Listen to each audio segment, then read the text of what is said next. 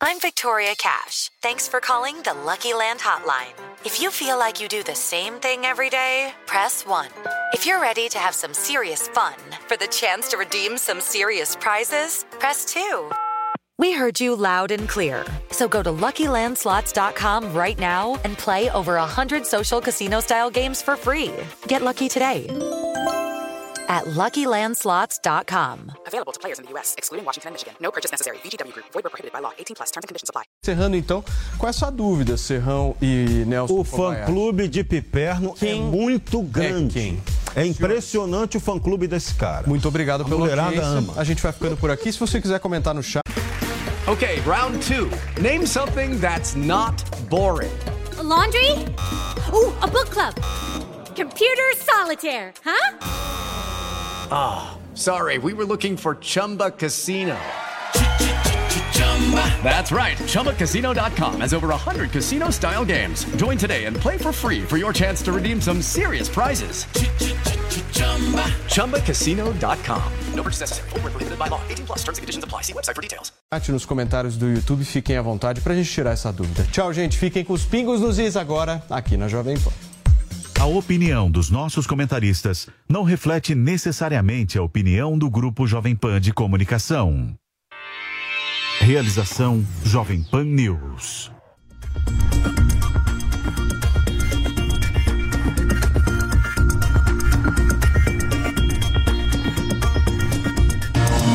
Agora 18 horas, pelo horário de Brasília. Seja muito bem-vindo, você que nos acompanha na TV Jovem Pan News e no rádio, nas redes Jovem Pan News, Jovem Pan FM. No ar para você, os pingos nos is desta quarta-feira, hoje, dia 1 de março de 2023. Aqui comigo estão os nossos comentaristas, Vinícius Poit, José Maria Trindade, Roberto Mota e Tiago Pavinato. Já estávamos no ar no YouTube, começou 5h40 a nossa transmissão lá no canal do Pingos no YouTube. É sempre assim, tem 20 minutos de conteúdo exclusivo por lá e na Panflix. A partir de agora a gente dá as boas-vindas também a você que passa a nos acompanhar na TV e no rádio. Vamos aos destaques desta quarta. STF mantém ex-ministro Anderson Torres preso. Petrobras perde valor bilionário de mercado. Flávio Dino sobe o tom e fala em extradição de Bolsonaro. Isso e muito mais agora, aqui em Os Pingos nos Is. Opinião. Hora de colocar os pingos nos is. O ministro Alexandre de Moraes, do Supremo Tribunal Federal, manteve a prisão preventiva do ex-secretário de Segurança Pública do Distrito Federal, Anderson Torres. A medida foi decretada no âmbito da investigação sobre os atos do dia 8 de janeiro. Moraes negou um recurso de liberdade da defesa do ex-ministro, afirmando que a continuidade da prisão é necessária para preservar a investigação. Vamos a Brasília, então. José Maria Trindade e sua análise, Zé, sobre essa decisão de hoje do ministro Alexandre de Moraes. Anderson Torres, portanto, segue detido. Zé, salve. Pois é, senhores, uma situação muito complexa, né? Salve, meu caro Vitor, muito boa noite. Boa noite, Pavinato, boa noite, Mota, boa noite, Ponte, boa noite a você que nos acompanha aqui nos Pingos nos Is, nessa relação muito importante. Olha, ninguém defende o que aconteceu no dia 8 aqui em Brasília. Ninguém.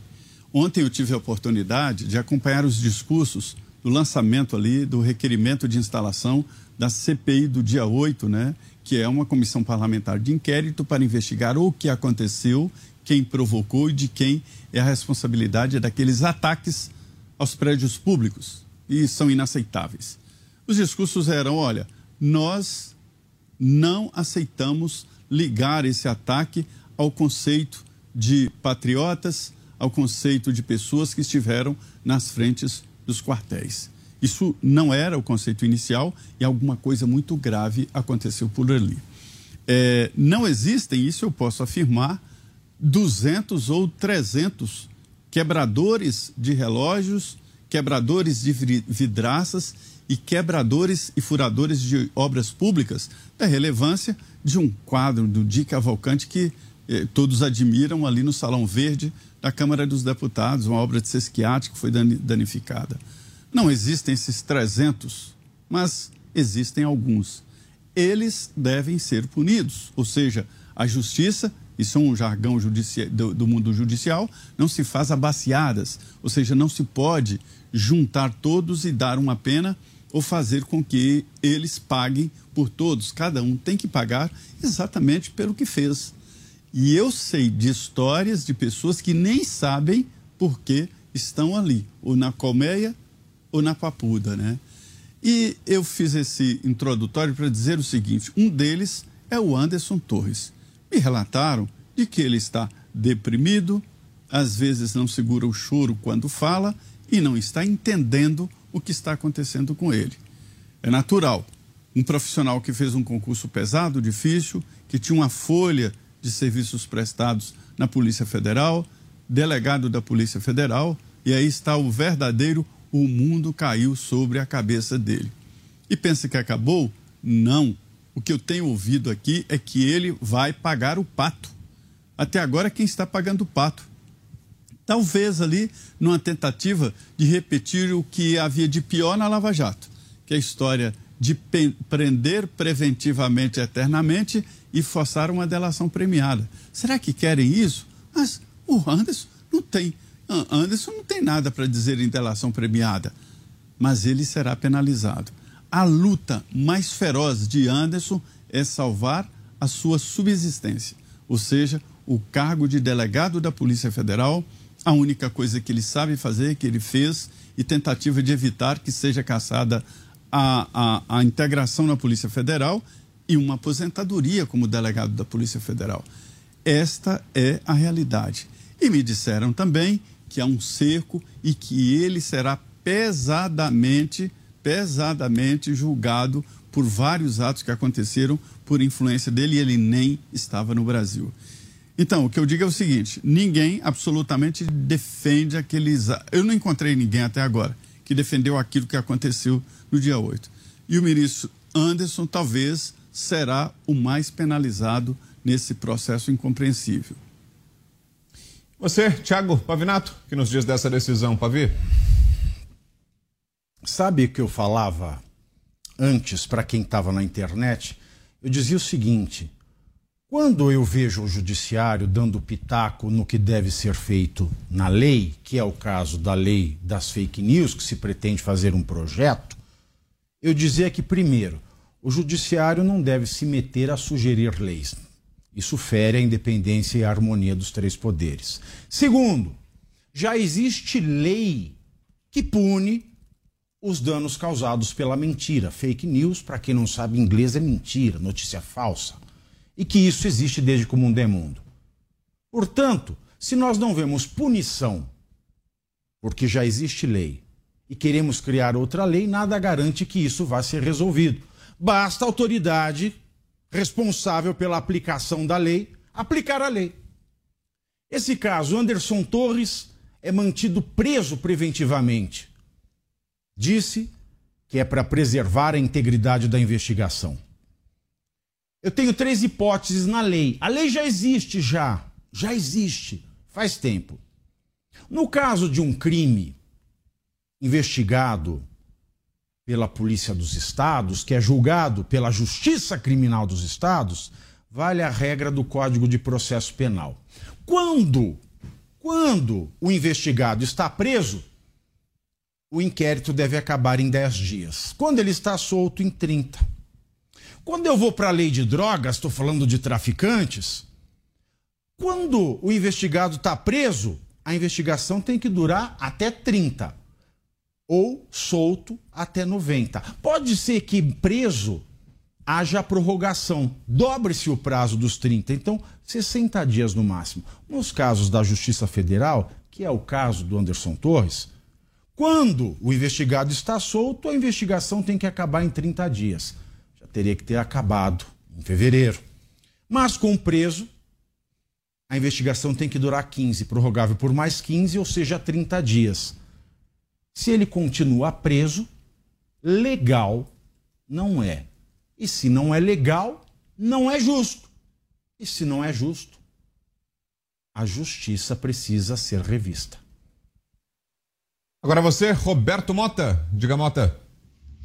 Brown, eu não tenho condição nenhuma de comentar essa decisão.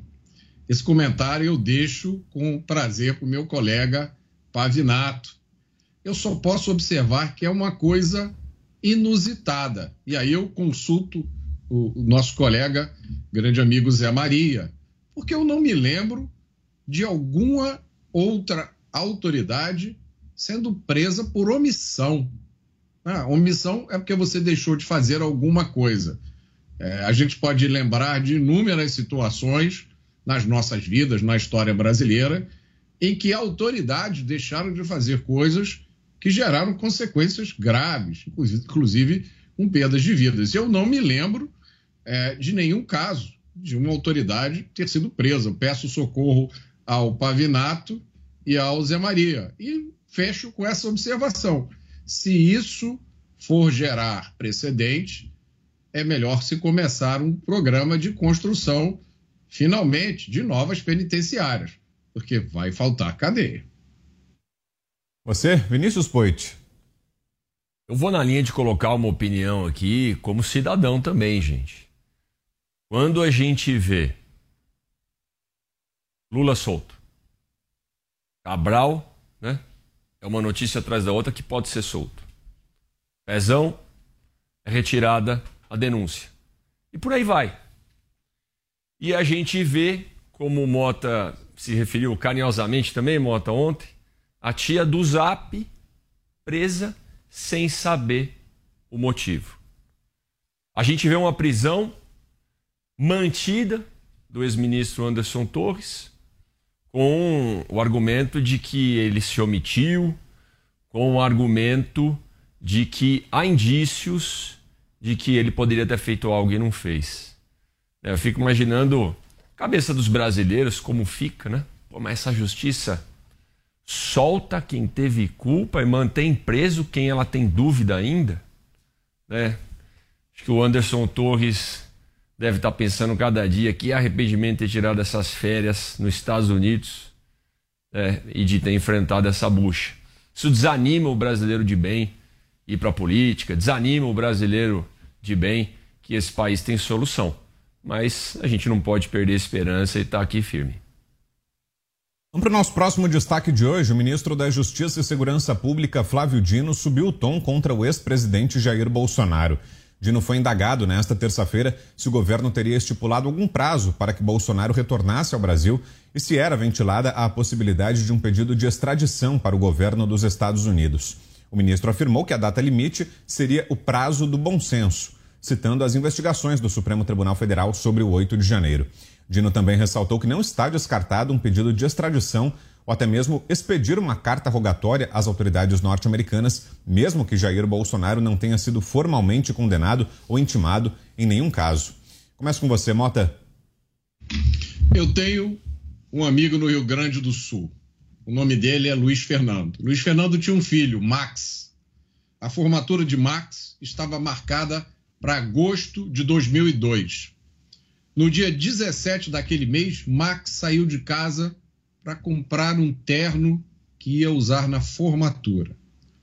Não existem informações exatas sobre o que aconteceu depois. O que se sabe é que né, se imagina que Max deve ter ido a uma loja, escolheu o terno conforme tinha sido planejado, e aí, cumprida essa tarefa, Max ligou para um amigo, combinou de se encontrar.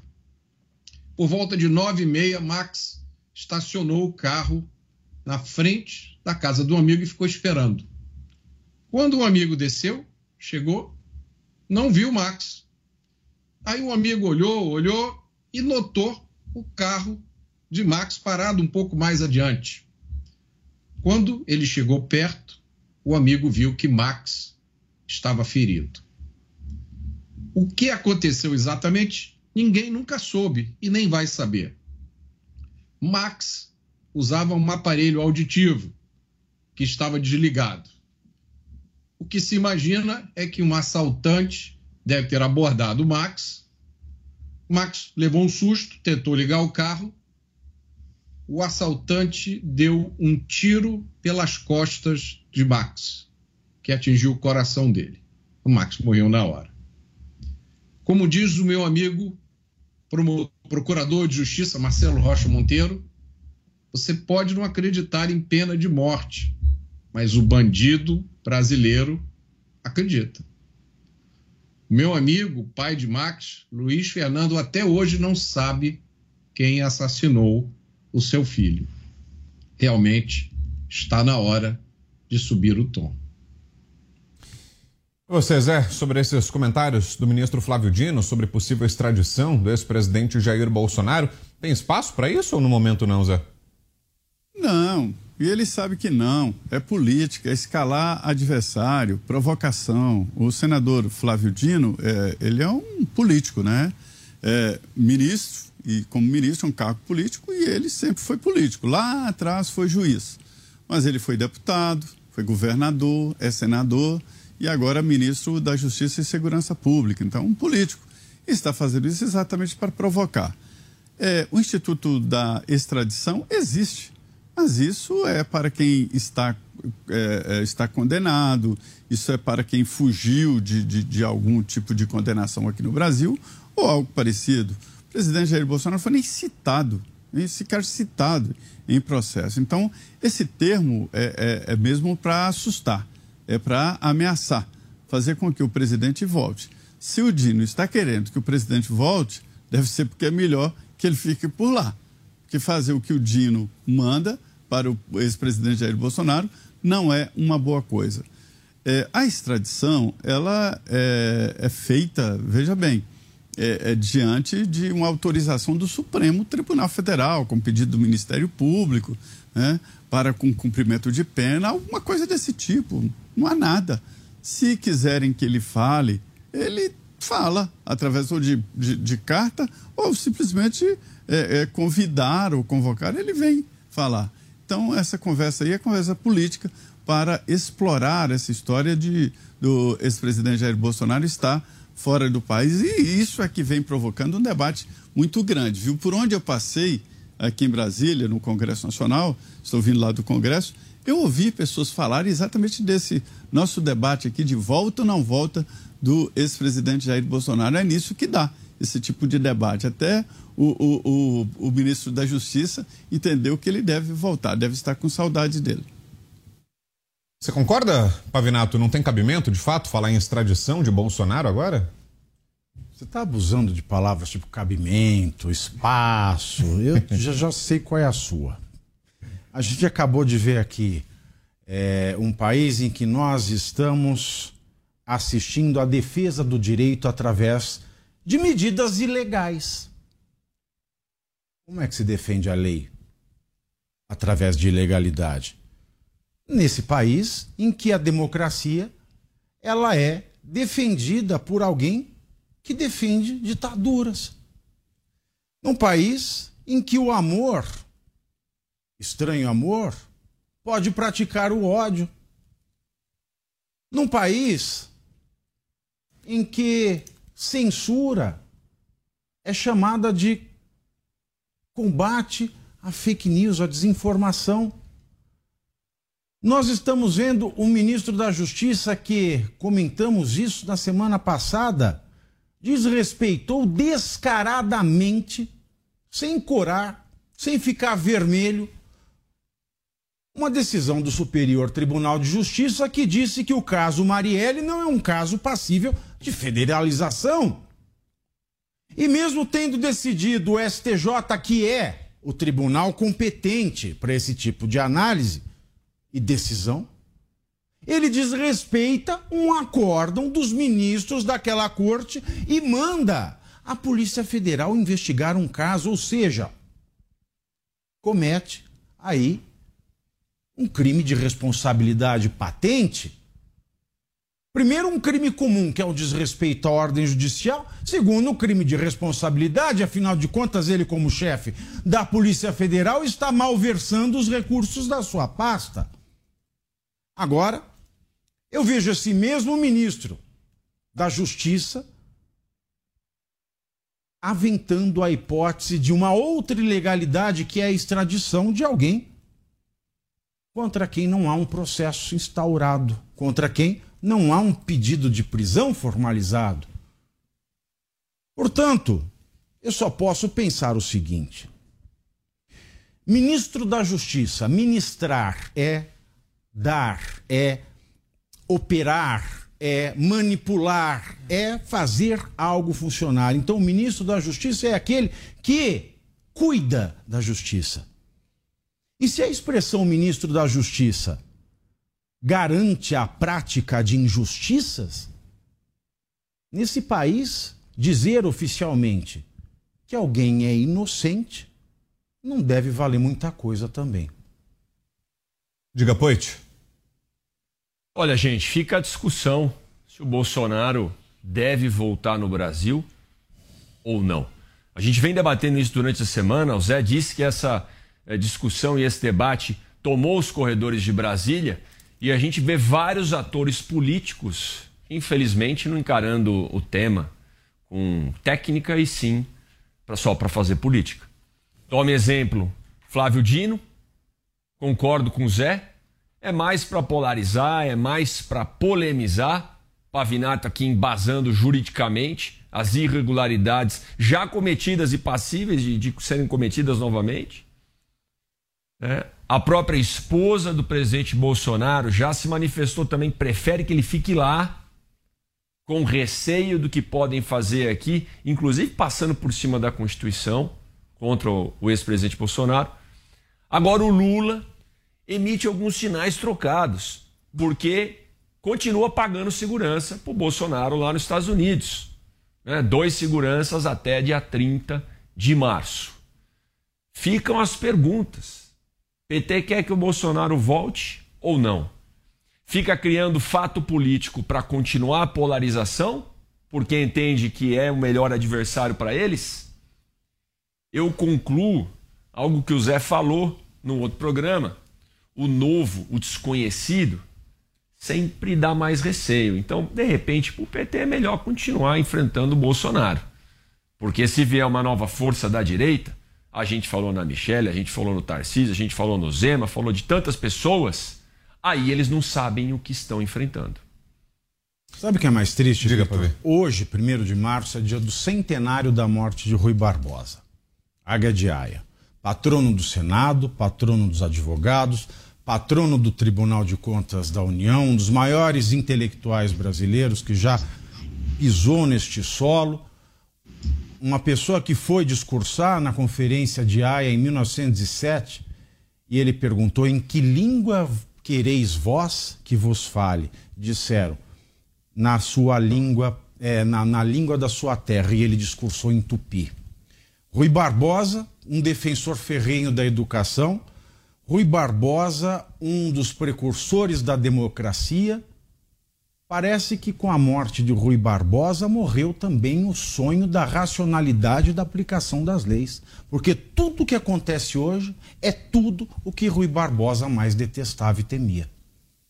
Agora, Mota, até pegando carona no seu primeiro comentário, nessa história terrível que você contou pra gente do Max, a gente vê que o Ministério da Justiça e Segurança Pública teria muito trabalho pela frente, né? Não faltam pautas importantes a serem debatidas nessas duas áreas, né? Na justiça e na segurança pública. A gente vai falar até mais para frente sobre a violência aqui no Brasil, sobre o índice de assassinatos que caiu, mas continua num patamar inaceitável. Então, trabalho não falta, né? Mas mesmo assim, o ministro Flávio Dino tem focado muitas das declarações em Bolsonaro, né? No governo anterior, nas políticas da gestão Jair Bolsonaro que já foi encerrada. Você acha que precisaria haver uma mudança de foco, Mota? É, é uma tarefa muito difícil, Brown, porque deixa eu ver se eu consigo me explicar com clareza suficiente, é, com o cuidado que é necessário nos dias de hoje. Né? A segurança pública brasileira ela vem sendo destruída nos últimos 40 anos. Isso não começou ontem. O Brasil ainda é, apesar da queda do número de homicídios que a gente vai falar, nós ainda somos campeões mundiais em homicídios. Ainda se mata no Brasil 41 mil pessoas por ano. É, um, é uma coisa inconcebível. Né? E os crimes acontecem como esse, do Max. Né? Na semana passada, eu soube de um caso aqui no Rio de Janeiro, de um, de um conhecido, é, parente de um conhecido meu, estava chegando para visitar uma pessoa num bairro da Zona Sul do Rio de Janeiro.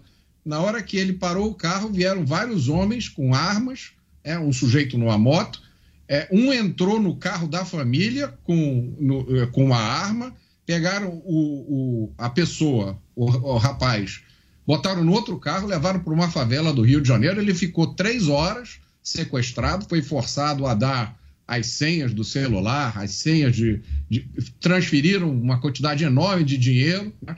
Isso, né, todo mundo já sabe, é um crime comum hoje. a impunidade, a garantia de impunidade é quase 100%, porque a taxa, a única estatística que existe, que eu conheço, para solução de assaltos no Brasil é de 2%.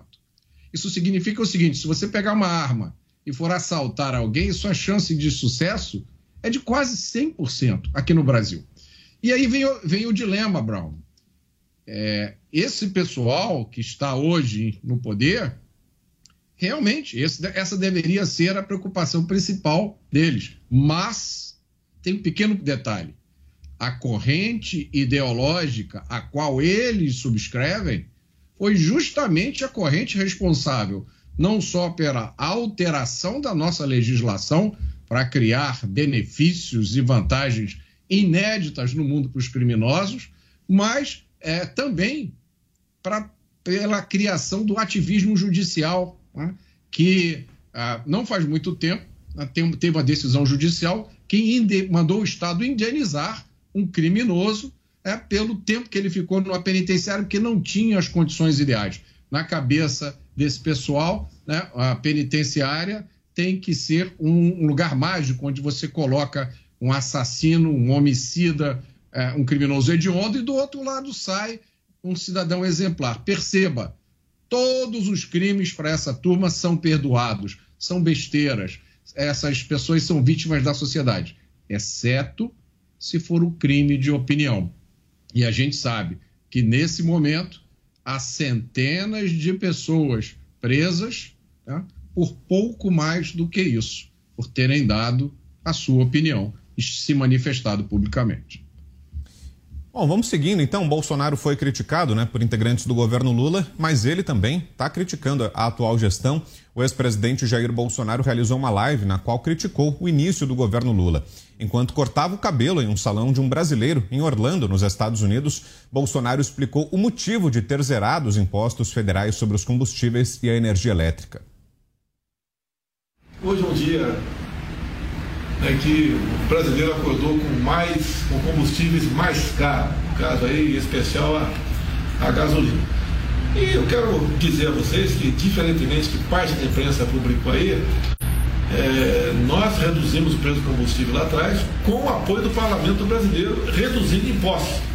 Nós zeramos os impostos federais é, do, do álcool, que é o etanol, da gasolina, do diesel e do gás de cozinha. Por que fizemos isso? Para compensar o aumento de preço do combustível no mundo todo, que veio em função, em parte, da pandemia e grande parte em função da, do conflito Ucrânia-Rússia.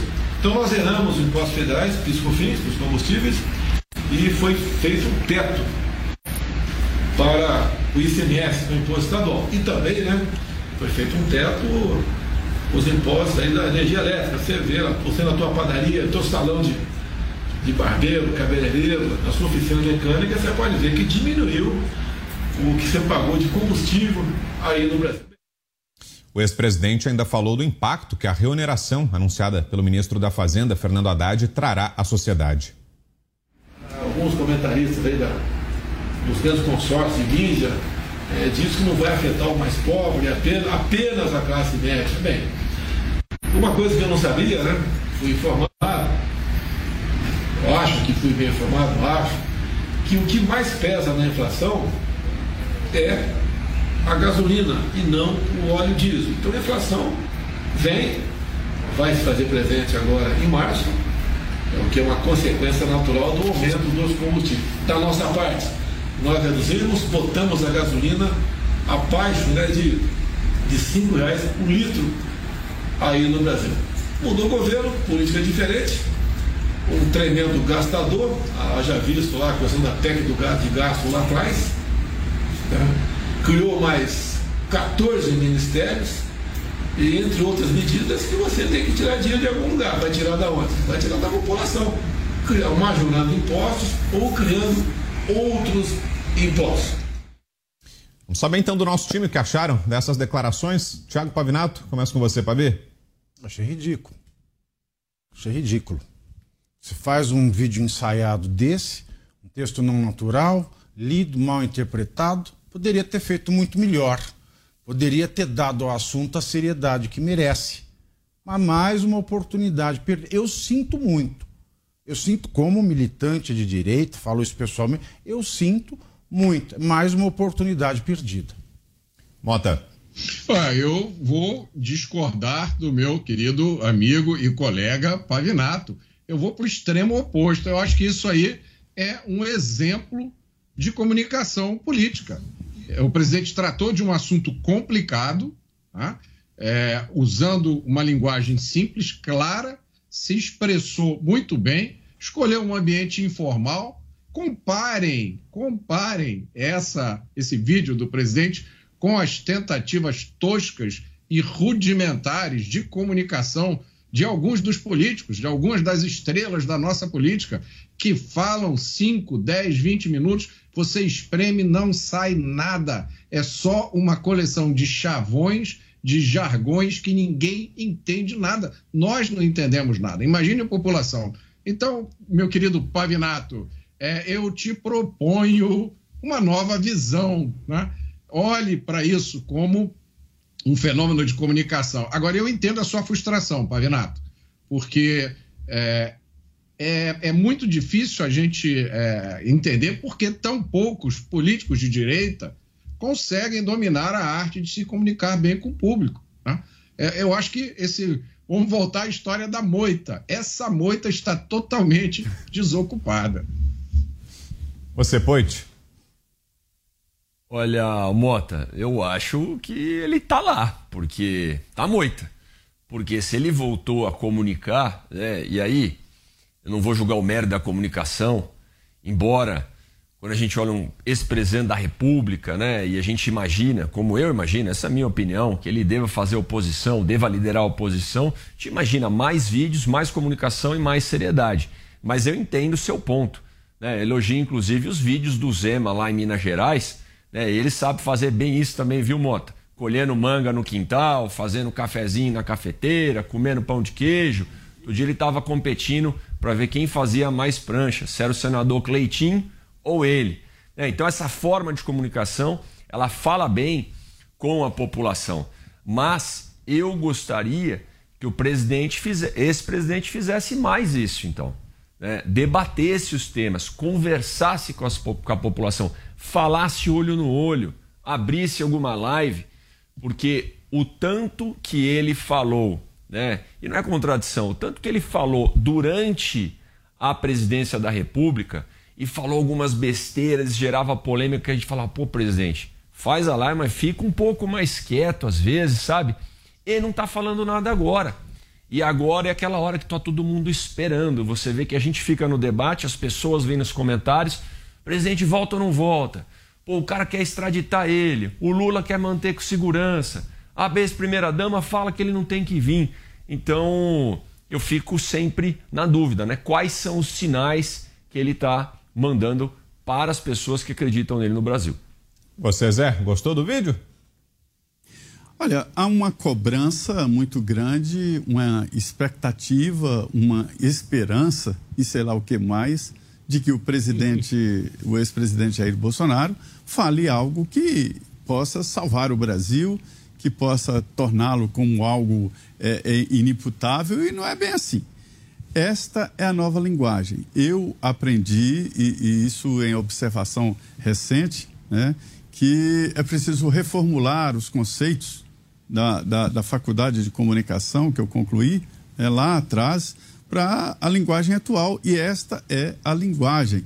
Esta linguagem direta, esta linguagem é, despretensiosa, é que cala alto.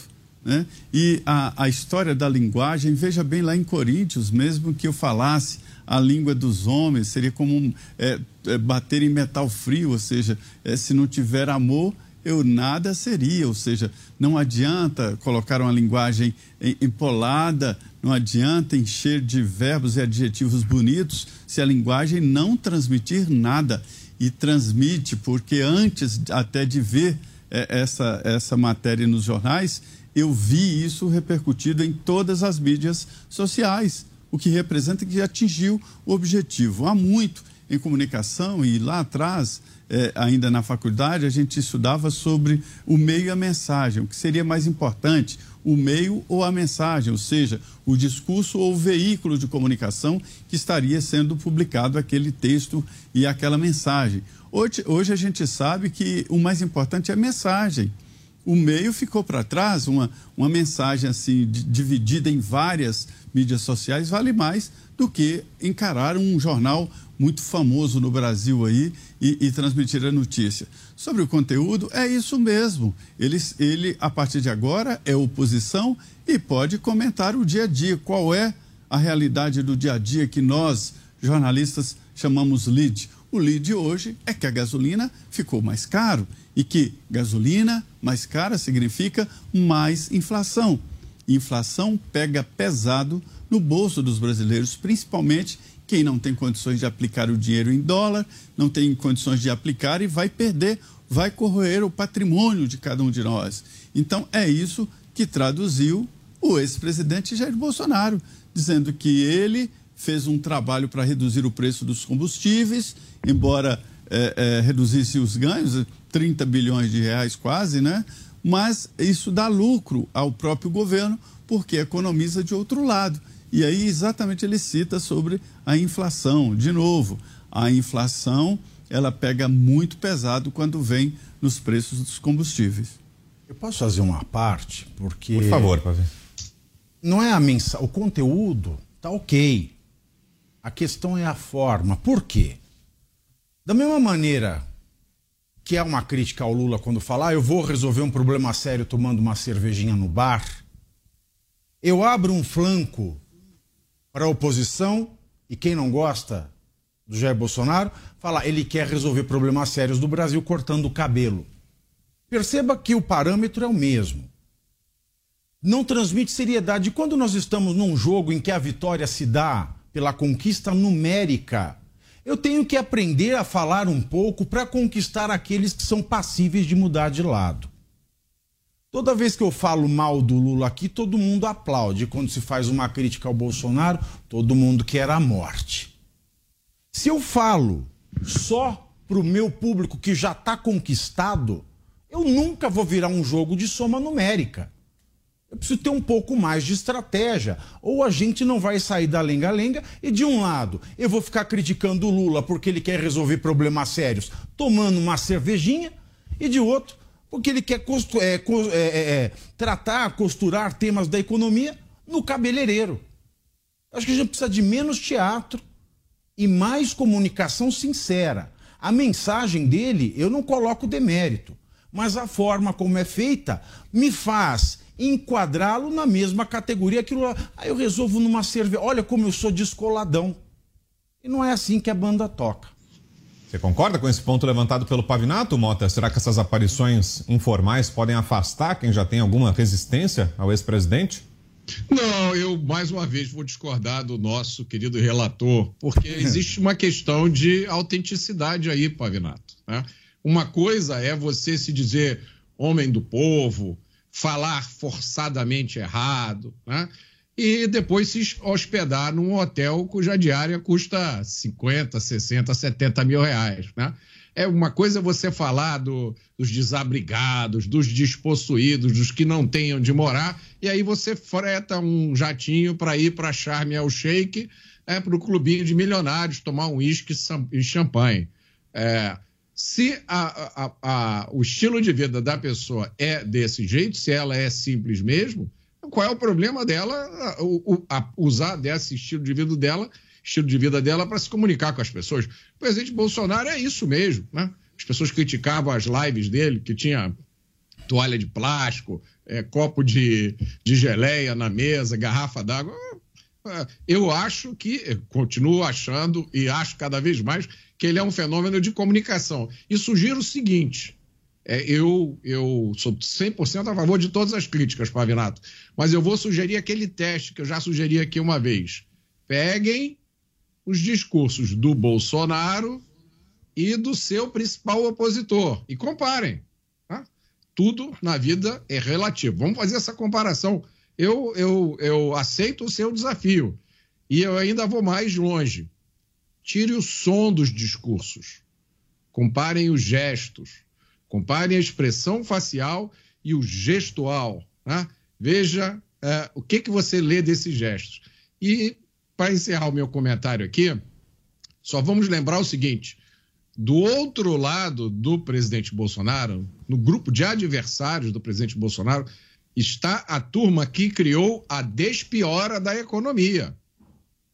Isso é uma, uma falsificação é, de comunicação imperdoável. E agora criaram essa nova pérola, né? Que aumentar os impostos da gasolina é bom para o meio ambiente. Então, gente, vamos não, levar não esquece, a gasolina. Nota, pra... do colar de boas notícias. Do colar de boas notícias. Colar de boas notícias. É maravilhoso, né? É, mas deixa eu só encerrar que eu queria propor um desafio para vocês, né? E aí, Brown, depois você vê como é que você lida com isso. Hum. Eu queria que cada um dissesse o que acha que o presidente Bolsonaro deveria dizer. Porque tá, né, todo mundo tem uma crítica de uma forma ou de outra, né, e algumas críticas eu não, não tiro o valor delas, mas eu proponho esse exercício. E para o pessoal da internet também, vamos ver, na cabeça de cada um, o que seria a fala ideal para o presidente Bolsonaro nesse momento?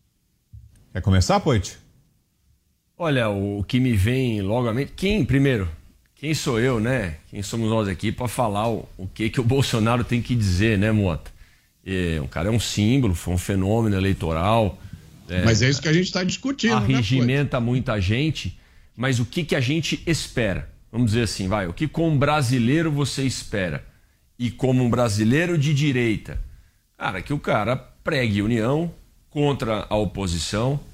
O cara, ó, pessoal, agora é a hora da gente fazer oposição ferrenha ao absurdo aí da elevação dos combustíveis, como ele falou nesse vídeo, como eu disse, legal, agora tem que continuar. Pessoal, vamos nos preparar para 2026, sabe? É possível a gente formar uma nova liderança. Eu tô aqui na luta com vocês, né? Tô aqui nos Estados Unidos, já já tô voltando, alguma coisa do tipo, sabe? E pregar uma união da direita, Mota. Isso, se fosse para escolher uma coisa, olha, é hora da gente se unir contra esse projeto de esquerda que está levando o Brasil para o buraco. Isso é o que eu espero. Agora, não quero polar, uh, colocar a palavra na boca dos presidente, do presidente. Vamos ver o que, que o pessoal joga na internet. Também estou curioso para escutar. Mas que eu acho que o presidente deveria falar, eu acho. E Pavinato e Zé, vocês se deram bem? Vocês vão responder a pergunta também, mas depois do intervalo. Tá na hora do intervalo, então vocês ganharam alguns minutinhos e a gente volta a esse assunto daqui a pouquinho. O intervalo é rápido, continue ligado, a gente volta já. Os pingos nos is.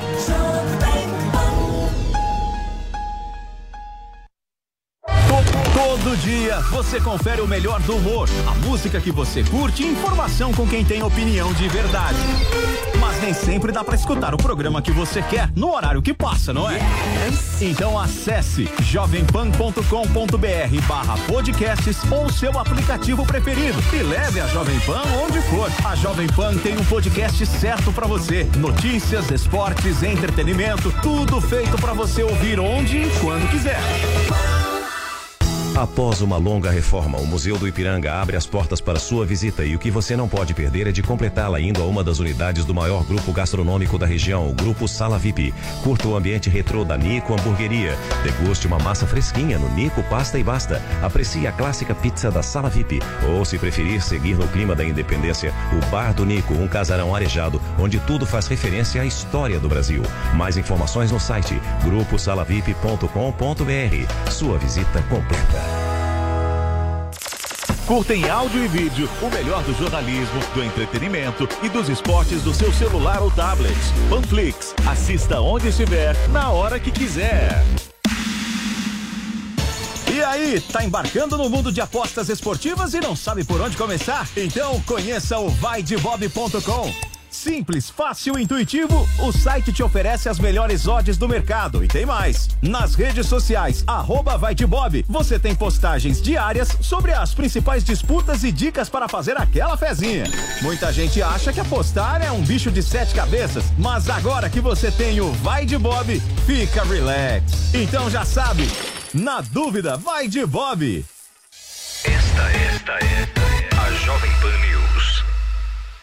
A redação é uma arte e, como qualquer outro ofício, leva tempo para aprender e praticar. Mas você pode começar hoje. E o primeiro passo é se inscrever no meu novo curso Seja um Copywriter. Eu sou Rafael Bertoni, o primeiro copywriter do Brasil, e te convido para um treinamento onde você aprenderá as técnicas de texto que vão mudar a sua vida financeira. Aproveite a promoção de lançamento com 50% de desconto por tempo limitado. Acesse agora newcursos.com.br, N-I-U cursos.com.br e faça sua inscrição inscrição. Você já ouviu alguém chamar uma empresa de unicórnio? Unicórnios são empresas avaliadas em mais de um bilhão de dólares. Já imaginou investir numa empresa com esse potencial? Então junte-se à Jovem Pan na caçada do próximo unicórnio.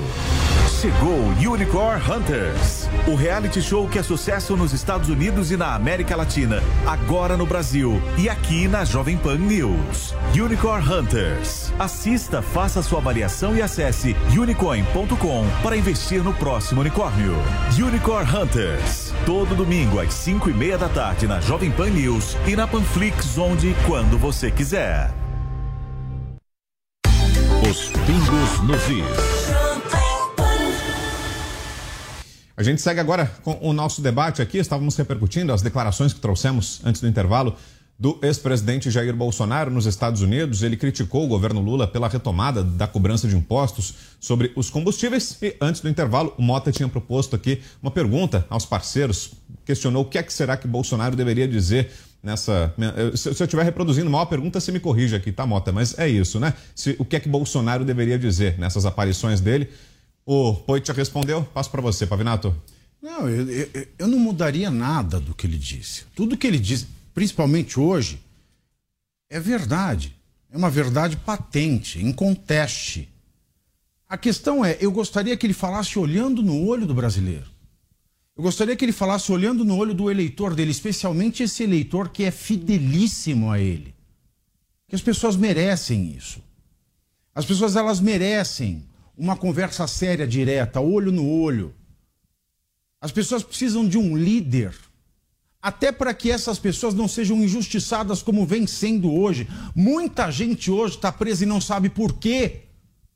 E o líder deveria falar olhando no olho. Ele deveria jogar limpo, não fazer um jogo de cena. Ele é humilde, é humilde, é simples, é simples, mas é hora de liderar e ele ainda é o líder.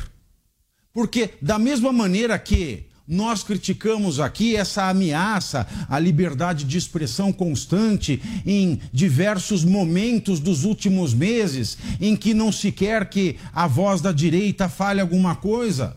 Nós vemos aquele eleitor mais carente de um líder democrático de direita falando assim no chat agora, como a dona Maria de Fátima Machado, que ela vem atacar a minha sexualidade porque eu não falei o que ela gosta. E isso é crime. E as pessoas cometem crime porque não tem uma liderança que fale no olho delas. Você pode falar a barbaridade que for, mas depois não diga, eu estou sendo tolhido. Não, essas pessoas estão carentes de olho no olho, carentes de atenção. Elas precisam ser players democráticos, porque senão sempre vai sobrar a pecha de fascista para fascistas que se disfarçam de democratas. Nós precisamos de atenção, de olho no olho. Ele pode continuar simples. O que ele falou hoje no cabeleireiro é verdade absoluta. Mas essas pessoas merecem mais do que uma conversa de soslaio. Elas precisam ser olhadas nos olhos, elas precisam serem pegas na mão. E fala: nós somos democráticos, sim, porque de outra forma nós vamos ficar caindo em armadilhas de fascistas fantasiados de democratas. Você, Zé? Há muito tempo que eu não ouvi essa palavra soslaio, né? Mas é um olhar é um riquíssimo 43, vocabulário né? de Tiago Pavinato, Zé. olhar 43, né? Mas olha, é, eu admito que os dois, Lula e Jair Bolsonaro, têm a mesma pegada popular, o linguajar. E para por aí, a, o, o que há de comum entre os dois, né? É, uma vez, Pavinato, eu conversava com um psicólogo que analisava exatamente a linguagem de políticos e tal, e a gente conversava sobre brasileiras que eram enganadas por, é, por pessoas que vinham dos Estados Unidos e tal, para casar, e elas achavam que estavam acertando na loteria e achavam que eram bobos, por quê? Porque o, o, o pretendente não falava a língua portuguesa e ficava meio infantilizado. E, e isso passava a mensagem de que a pessoa, por não falar direito, ela era uma bobinha. E as pessoas iam achando que iam dominar a, a, aquela, aquele pretendente, chegava lá nos Estados Unidos e eram escravizados, eram escravizadas, né? E a gente conversando sobre isso e falando sobre um fenômeno eleitoral aqui, que era Joaquim Roriz, que tinha um linguajar esquisito para quem é, é, tinha uma certa cultura, mas que o povo fala daquele jeito. Então havia uma sinergia, porque o povo fala daquele jeito. Então, isso é muito importante, esta interligação que às vezes nós não entendemos, né? E eu não me atreveria a mudar a linguagem do presidente Jair Bolsonaro. E devo antecipar aqui que muitos tentaram, muitos tentaram, muitos. Aí ele sempre dizia, chegou lá no Palácio do Planalto Marqueteiro, ele foi logo dizendo: eu não vou mudar nada, vou mudar nada, não há como é, é, fazer de mim um produto como se fosse um sabonete numa prateleira de supermercado. E ele foi do início ao fim. Eu dizia, Pavinato, até aqui nos Pingos nos Is, que o então presidente Jair Bolsonaro era irritantemente coerente. E ele foi coerente do início ao fim. Esta é a linguagem dele, não há como mudar. A linguagem do Lula também é conhecida, né? E ele muda pouco ali, mas cai sempre na mesma. Aquela conversa é, é, de, de, encantar serpentes, né? como se diz. Né? Então, os dois têm a mesma pegadas, são pegadas de pops, né? de, de, de atrair, e para por aí. O resto é olhar o governo do ex-presidente Jair Bolsonaro, o, o, governo de Dilma e do Lula e o que está acontecendo daqui para frente. Então, a linguagem ela é importante, mas se complementa com a execução e com o gesto. Volto com você, Mota, seu balanço que dá para extrair das respostas. Vou, vou, fazer aqui a análise das respostas. Vou começar pelo Zé Maria. Zé, é isso mesmo. Eu presenciei uma cena inacreditável aqui no Rio de Janeiro, alguns anos atrás. Não vou dar o nome aos bois, mas eu só vou dizer o milagre. Um ator que é político de esquerda radical, eu estava no, no, numa reunião, né? E esse ator estava num círculo de conversas, conversando com a gente. De repente chegou a hora dele falar, ele fazer um discurso. Ele subiu e incorporou uma pessoa que não, não falava português direito. Tá? Se você escutasse o discurso dele, você achava que era um semi-analfabeto. Na hora que ele desceu do palco, ele voltou a ser a pessoa culta que ele era. Né? Eu vi isso. É, o Poit. Poit, olha só, do dia 2 de fevereiro, o presidente Bolsonaro deu uma declaração do jeito que você pediu. Ele disse: há ótimas lideranças na direita. E se equivoca quem enfatiza o bolsonarismo. Essa declaração, inclusive, foi comentada. Ainda bem que eu anoto aqui as coisas no dia 2 de fevereiro, aqui no Jornal da Manhã. Então, olha aí, é, as, os desejos às vezes se realizam mais rápido do que a gente pensa. Pavinato. Professor Mota, ó, antes de você começar, eu não me queixei, não. Eu não, não. ligo pro que me xingam, tá? Deixa eu. Eu deixa... não ligo, é, até porque eles não têm dinheiro para frequentar onde eu frequento. Eu tô pouco me lixando porque falam de mim no chat. E se me processarem, eu tenho dinheiro para assessoria jurídica. Eu tenho pena, porque uma pessoa dessa, se fala isso de um juiz e a pega, quem vai pagar o pato é ele, não eu. Mas é, foi só uma constatação. Pavinato, eu pratico o que eu prego. E eu prego o que eu pratico. Então, é, eu, eu, só queria comentar uma frase sua antes de entrar nisso que você falou. Você falou, você, você é, disse que as pessoas cometem crimes porque não têm uma liderança. Eu peço licença para discordar. Eu acho que as pessoas cometem crimes por várias razões e têm que assumir a responsabilidade pelos seus crimes.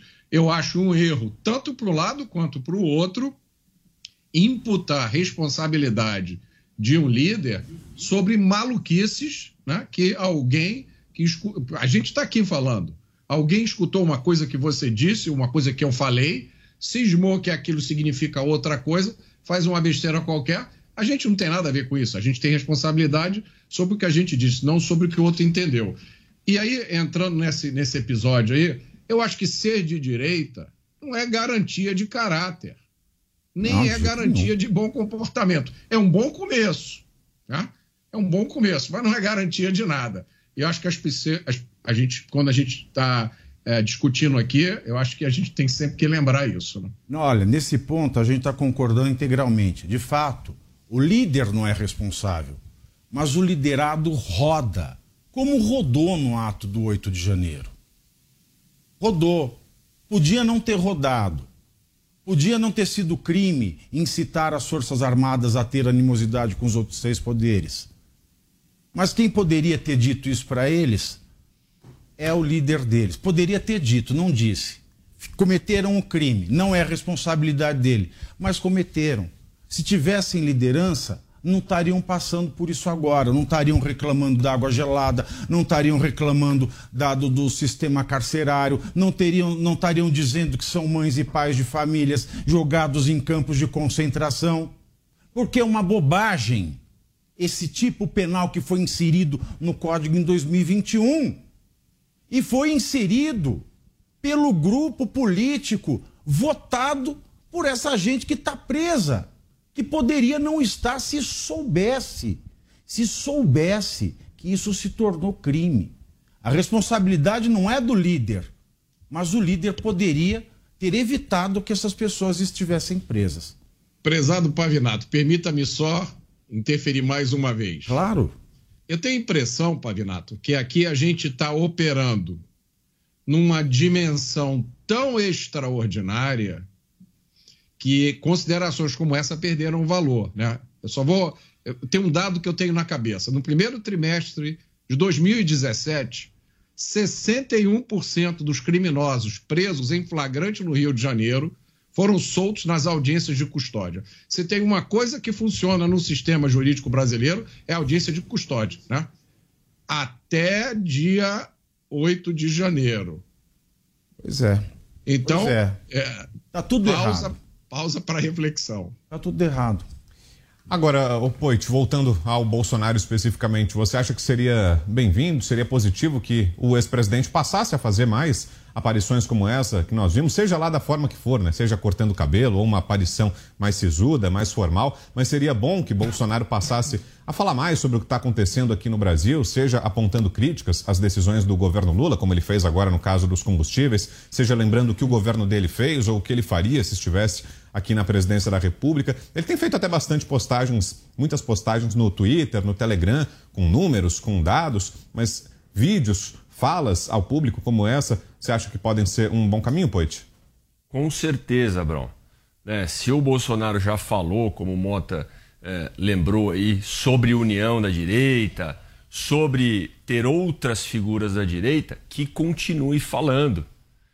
Se o Bolsonaro falou cortando o cabelo e essa linguagem é a linguagem dele, é a autenticidade dele e funciona, que continue falando.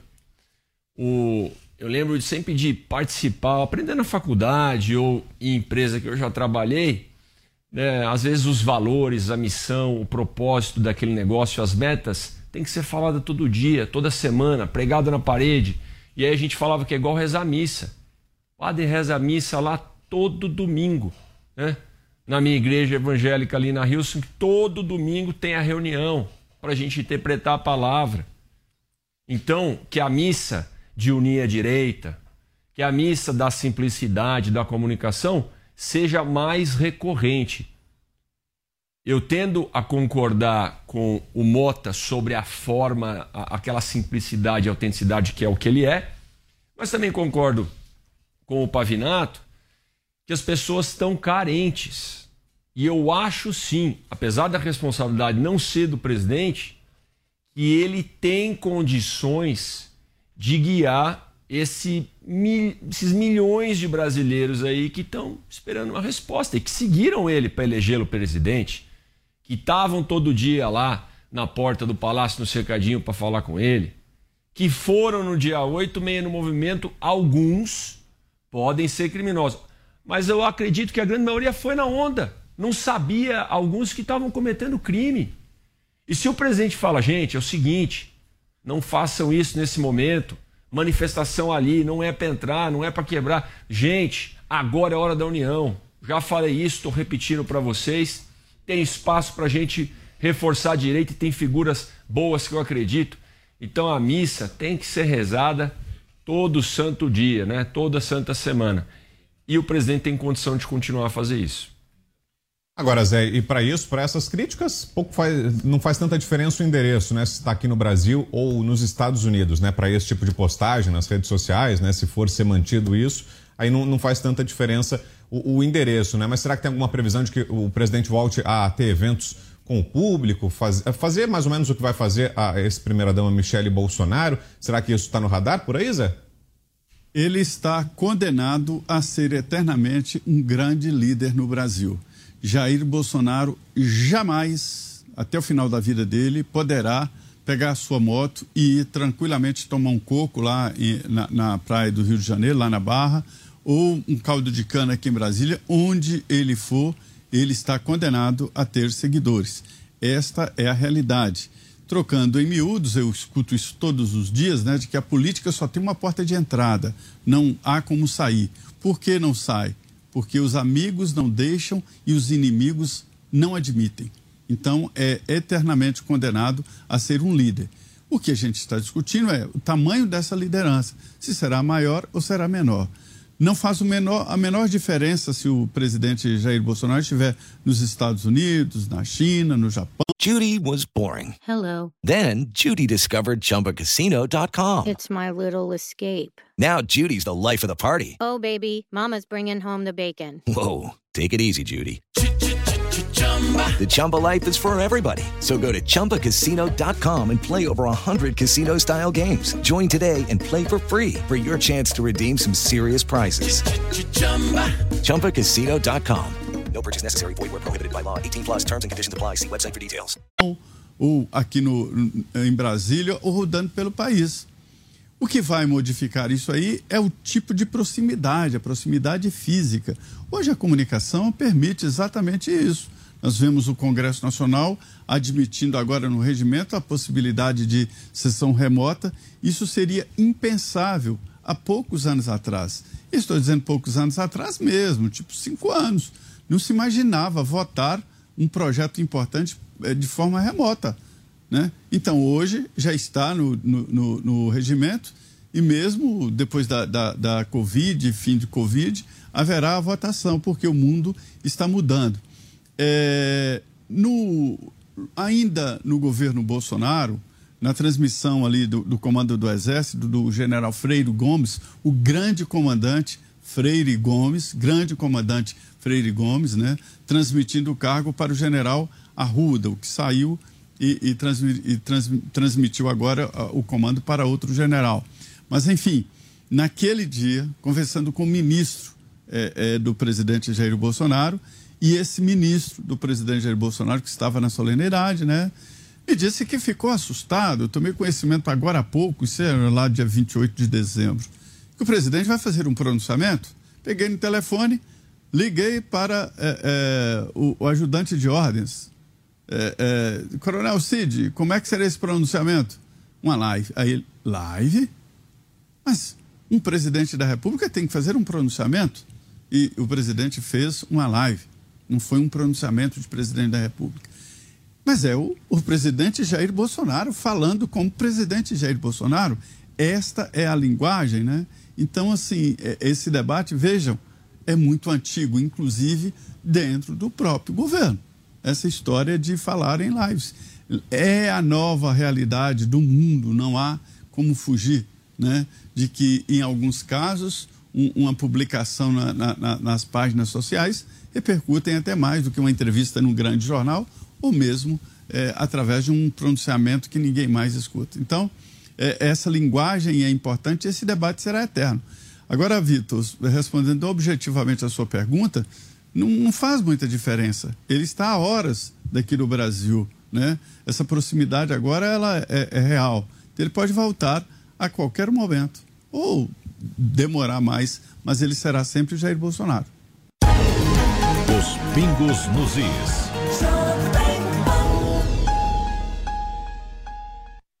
A partir do meio-dia, é hora do esporte no Bate Pronto.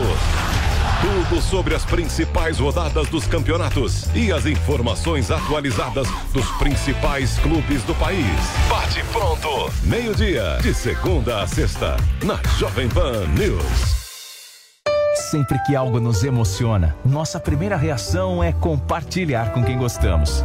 Essa é a receita de sucesso do restaurante Trebiquieri, recomendando e sendo recomendado há mais de 10 anos. Venha nos visitar. Reservas pelo telefone 11 3885 4004 ou no nosso site trebiquieri.com.br.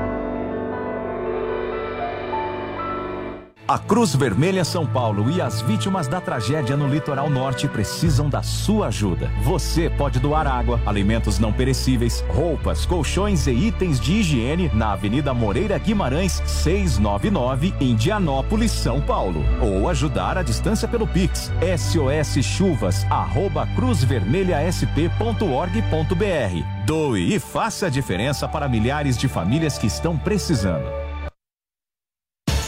Aí, tá embarcando no mundo de apostas esportivas e não sabe por onde começar? Então conheça o vaidebob.com. Simples, fácil e intuitivo, o site te oferece as melhores odds do mercado e tem mais. Nas redes sociais, arroba vai de Bob, você tem postagens diárias sobre as principais disputas e dicas para fazer aquela fezinha. Muita gente acha que apostar é um bicho de sete cabeças, mas agora que você tem o Vai de Bob, fica relax. Então já sabe, na dúvida, vai de Bob. Diante do cenário atual, onde vivenciamos uma alta disseminação de doenças, é necessária a adoção de hábitos de limpeza mais rigorosos. Para auxiliar a higienização da sua empresa, a Gocil oferece soluções completas com inovação e excelência operacional. A Gocil integra tecnologias e profissionais qualificados, com um modelo de gestão desenhado especificamente para a rotina do seu negócio. Para saber mais, acesse gocil.com.br ou ligue 11 2678 0600. Gocil, a maneira mais segura de confiar. A Jovem Pan News chegou à TV e para assistir a nossa programação é muito fácil. Se você tem TV por assinatura, procure pelo canal 576 na NET, Claro TV, Sky e DirecTV Go. Pelo canal 581 na Vivo TV ou também pela Oi Play. Já na parabólica é só sintonizar o canal 7 digital. Mas se você quiser assistir na palma de sua mão, no celular ou tablet, é só baixar o Panflix na sua loja de aplicativos e assistir 24 horas no mundo todo. Jovem Pan News. Os Pingos nos Is. Do Pingos.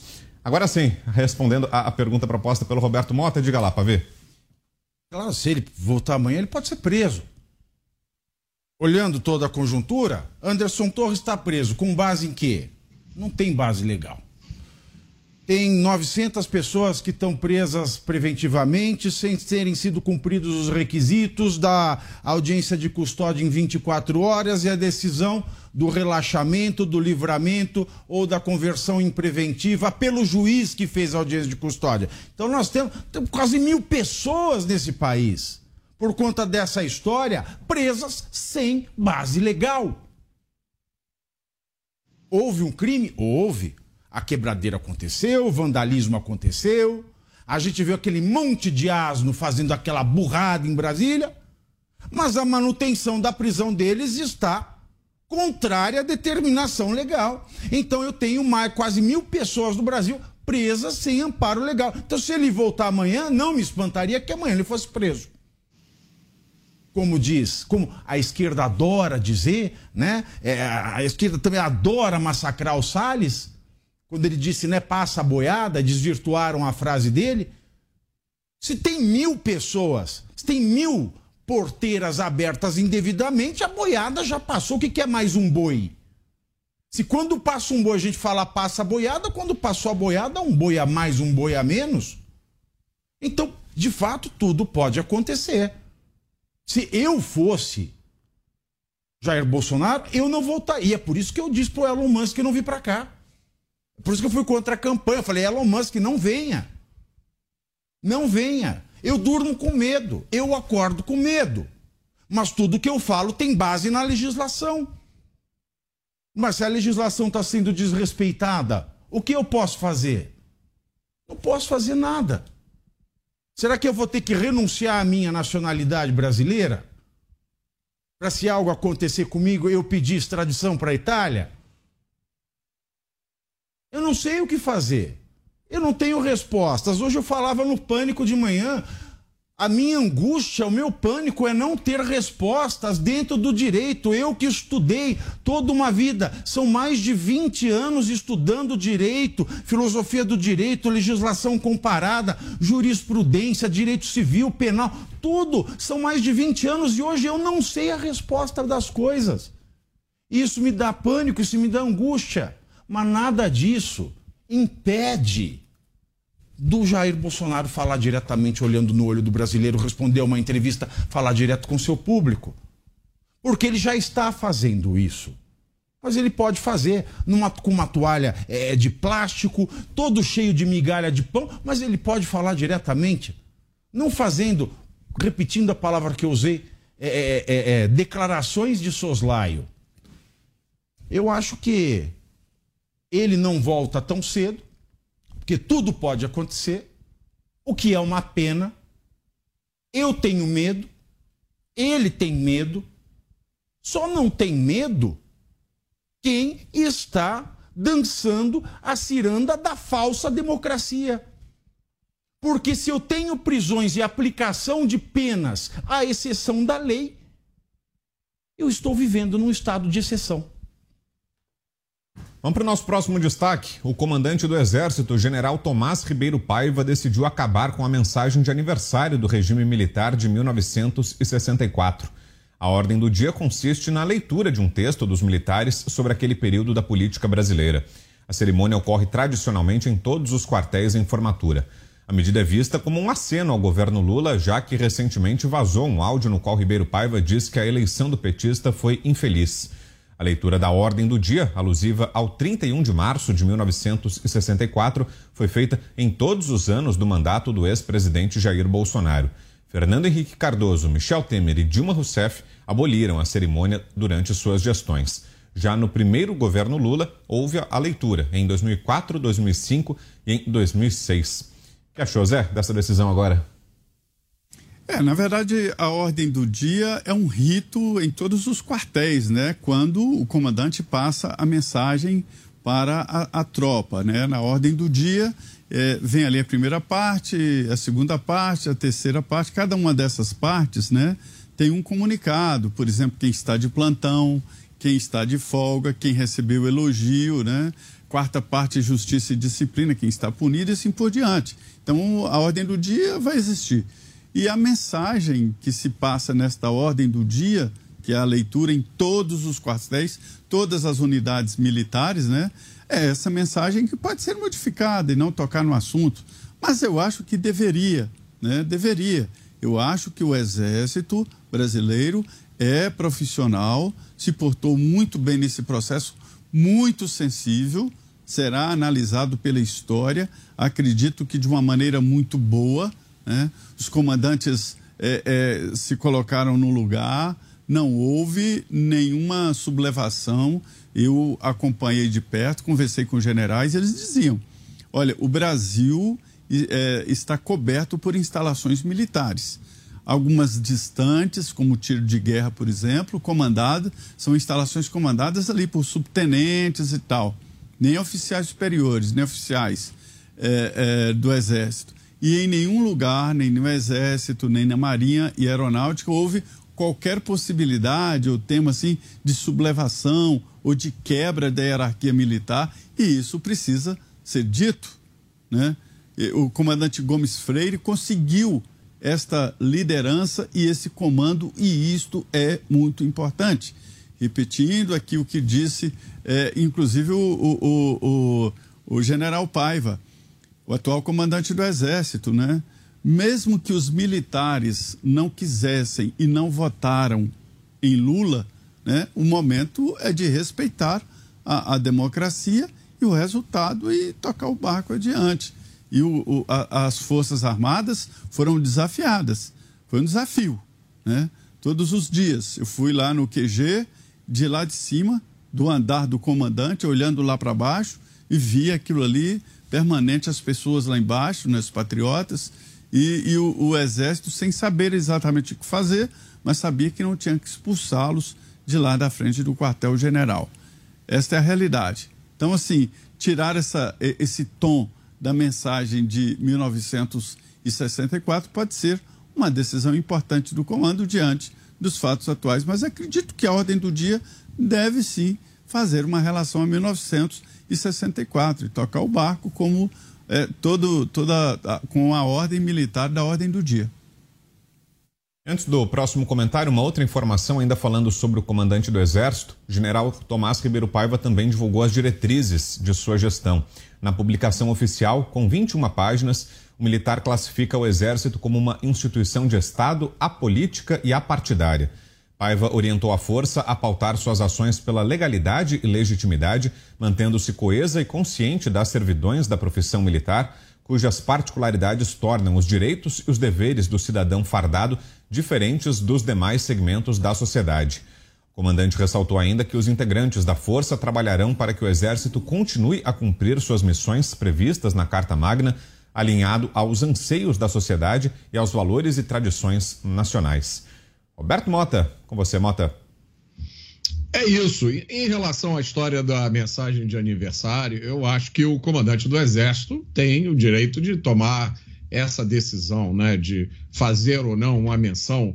É, eu não sei qual é a razão pela qual ele decidiu deixar de fazer. É, eu acho que isso aí está é, totalmente dentro das decisões que ele pode tomar.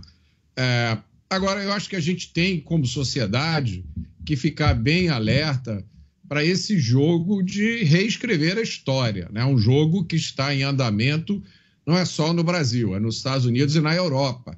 Estão realmente querendo reescrever a história, apagando alguns pedaços, pegando grandes personalidades que desempenharam um papel fundamental na construção da nossa civilização ocidental e recolocando essas personalidades no papel de vilão. Né? Então, a gente tem que ficar alerta para isso.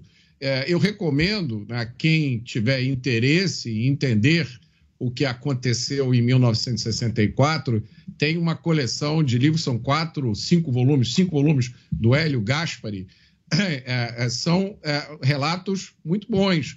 Eu uh, já li o primeiro, né? pelo primeiro eu vi que é de boa qualidade, é, eu acho que o primeiro se chama Ditadura Envergonhada, e me pareceu um relato bastante isento do que aconteceu. É bom para que as pessoas se livrem das ilusões, especialmente a turma mais nova, né? Eu já cansei de receber lições sobre o que aconteceu em 1964 de pessoas com 18, 20, 22 anos, né? É, por acaso, eu nasci em 1962 e no finalzinho da minha adolescência é, eu, né, quando eu tomei consciência política, ainda, ainda, a gente ainda vivia no regime militar. E muita coisa do que eu vejo é, sendo dita hoje é, não tinha nada a ver com a realidade que a gente vivia. Então, eu recomendo que as pessoas se informem e não caiam nesse jogo bobo, porque um povo que não conhece a sua história, né, já diz um ditado famoso, está condenado a repeti-la. Avinato. Olha, é, o exército aqui, eu quero só emendar uma questão da Marinha. O que eu não entendi desde cedo é por que, que a Marinha e o Ministério é, da Defesa aprovaram que dois navios de guerra iranianos se atracassem aqui. São navios novos. Dizem que o navio está Tava navegando, fazendo, não sei, tá, eu não entendo. Tava amaciando o navio, é um navio a novo. Missão sabe? era dar volta ao É, é, eu não sei, missão da volta do navio iraniano. O que que isso está fazendo parado aqui? Aí os Estados Unidos hoje ameaçaram o Brasil. O Congresso, inclusive, disse que se o governo Biden não tomar nenhuma atitude, o Congresso vai pedir retaliação. Aí o Brasil fala: o Brasil é um país soberano, não tem que dar é, satisfação para os Estados Unidos. Mas pera lá. Ontem teve foto da Marina com Kerry, dizendo Kerry, Kerry dinheiro. Tá todo mundo feliz que os Estados Unidos vão dar um dinheiro pro fundo da Amazônia. E aí? Cadê a soberania agora? Isso eu acho muito estranho. Um navio de guerra novo, iraniano, atracado. Estados Unidos pedindo para não parar aqui. Estados Unidos dizendo que vai retaliar. Governo ontem comemorando que vai ganhar uma graninha, uma grana preta dos Estados Unidos, e hoje dizendo que é, é, é soberano e não deve satisfação para os Estados Unidos. Não deve satisfação, não pega o dinheiro, não faz essa comemoração da doação do Kerry para o fundo da Amazônia. Não dá para entender nada desse governo. Não dá para entender nada da relação do governo com as Forças Armadas. Esse desprezo do Lula nesses dois primeiros meses de governo só mostram que ministérios e presidente, os ministérios são seus braços, eles estão em desacordo com as Forças Armadas. Isso é fato. O exemplo do general Tomás foi protocolar. É um exemplo é, que deveria é, ser seguido né, por todos os comandantes de cada um dos braços das Forças Armadas, Exército, Marinha Aeronáutica. Agora, da parte do governo, o Exército é apartidário, mas até quando? Quando é que o partido vai passar a forçar o Exército a não ser mais apartidário? Afinal de contas, nós estamos falando de um navio de guerra. E não vale dizer que ele passou por aqui porque o comandante tinha tomado uma cervejinha e ficou para lá de Teherã. Bom, e falando ainda sobre o governo Lula, falas polêmicas do presidente durante a cerimônia de recriação do Conselho Nacional de Segurança Alimentar e Nutricional. O presidente Lula falou sobre o problema no país. O petista falou sobre a fome e sobre quem come muito. Se nós produzimos alimento demais no planeta Terra, e se nesse país a gente produz alimento demais e tem gente com fome, significa que alguém está comendo mais do que deveria comer para que o outro pudesse comer um pouco. Lula afirmou ainda que em 8 de março, dia da mulher, o governo vai apresentar uma lei para equiparar o salário entre homens e mulheres. Agora, no Dia das Mulheres, a gente vai apresentar definitivamente a tal da lei vai garantir que a mulher definitivamente receba o salário igual ao homem se ela exercer a mesma função do homem. O presidente afirmou também que muitas vezes a polícia é a causa da violência nas periferias. Você, Poit? Olha, Brau, primeiro sobre essa fala, ela lembra algumas falas da Dilma, né? Então tá repercutindo aí, diz que o presidente dilmou, né? Quando ela tinha aqueles discursos históricos. Né? Dizer que tem gente passando fome no Brasil porque tem outros que comem mais, mas o que, que ele quer dizer? Que alguns têm que comer menos, fazer regime? Acho que até com critérios da saúde aí, alguns estão precisando mesmo. Agora, gente, a causa da fome ele não lembra dos ingressos de 20 mil para a festa do PT. Não, isso não é a causa da fome. Lagosta e camarão que a gente teve que lutar lá no Congresso para cortar um, um, projeto do Gilson Marques lá na CCJ para cortar a lagosta e o camarão do Judiciário. Não, não, mas isso não é a causa da fome. Né? O aumento dos ministérios, isso também não é a causa da fome.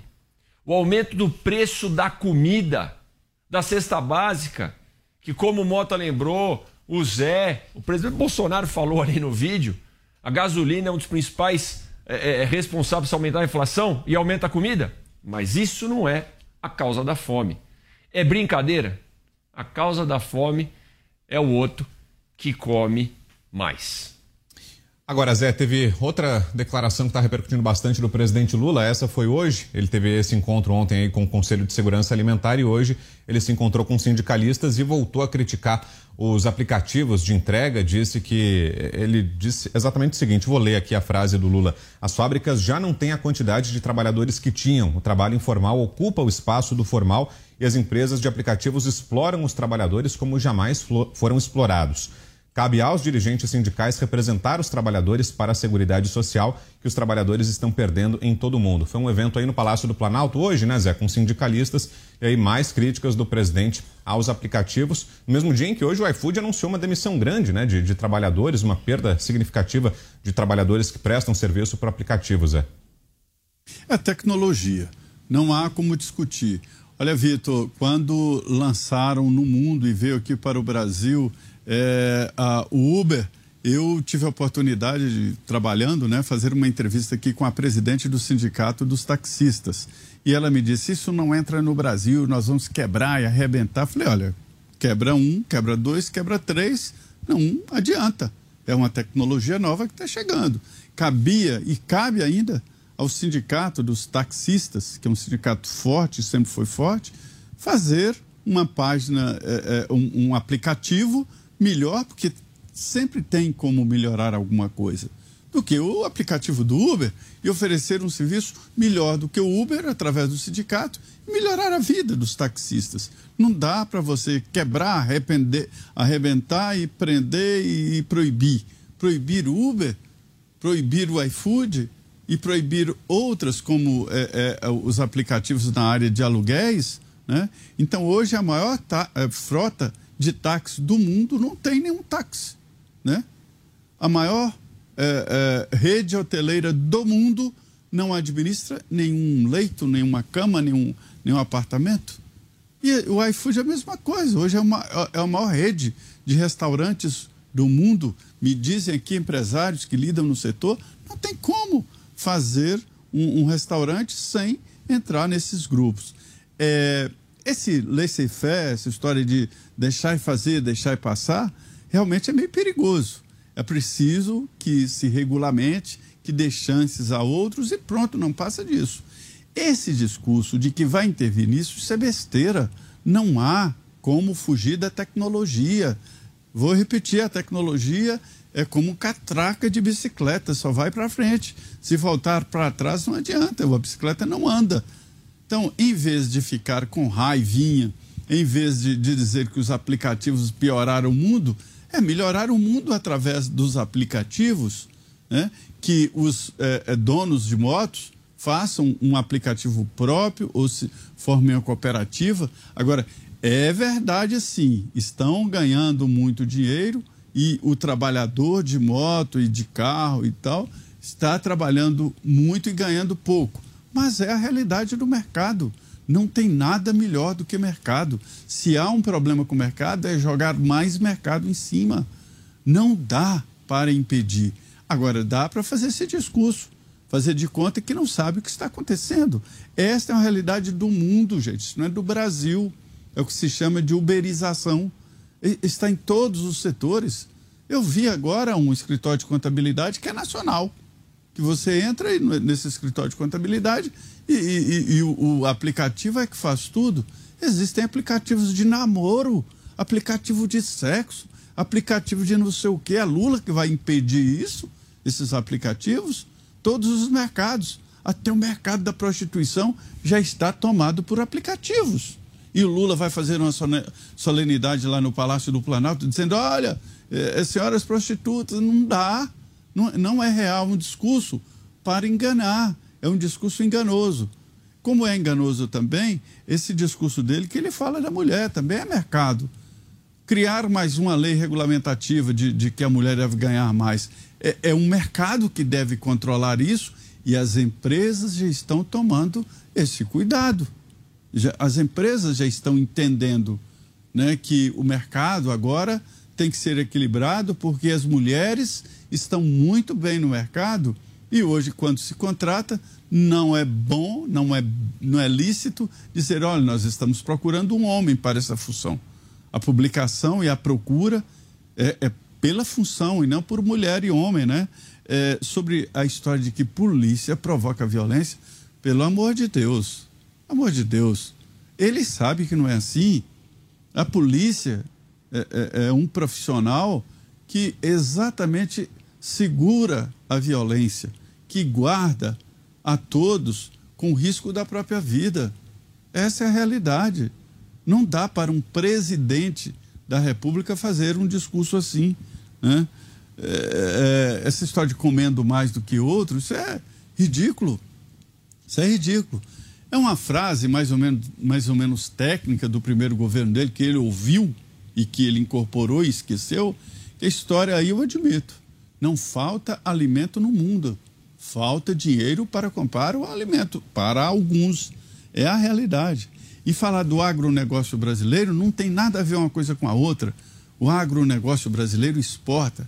Exporta, é, sim, o que será alimento, que é ração, soja, milho, né? É, é, exporta, sim.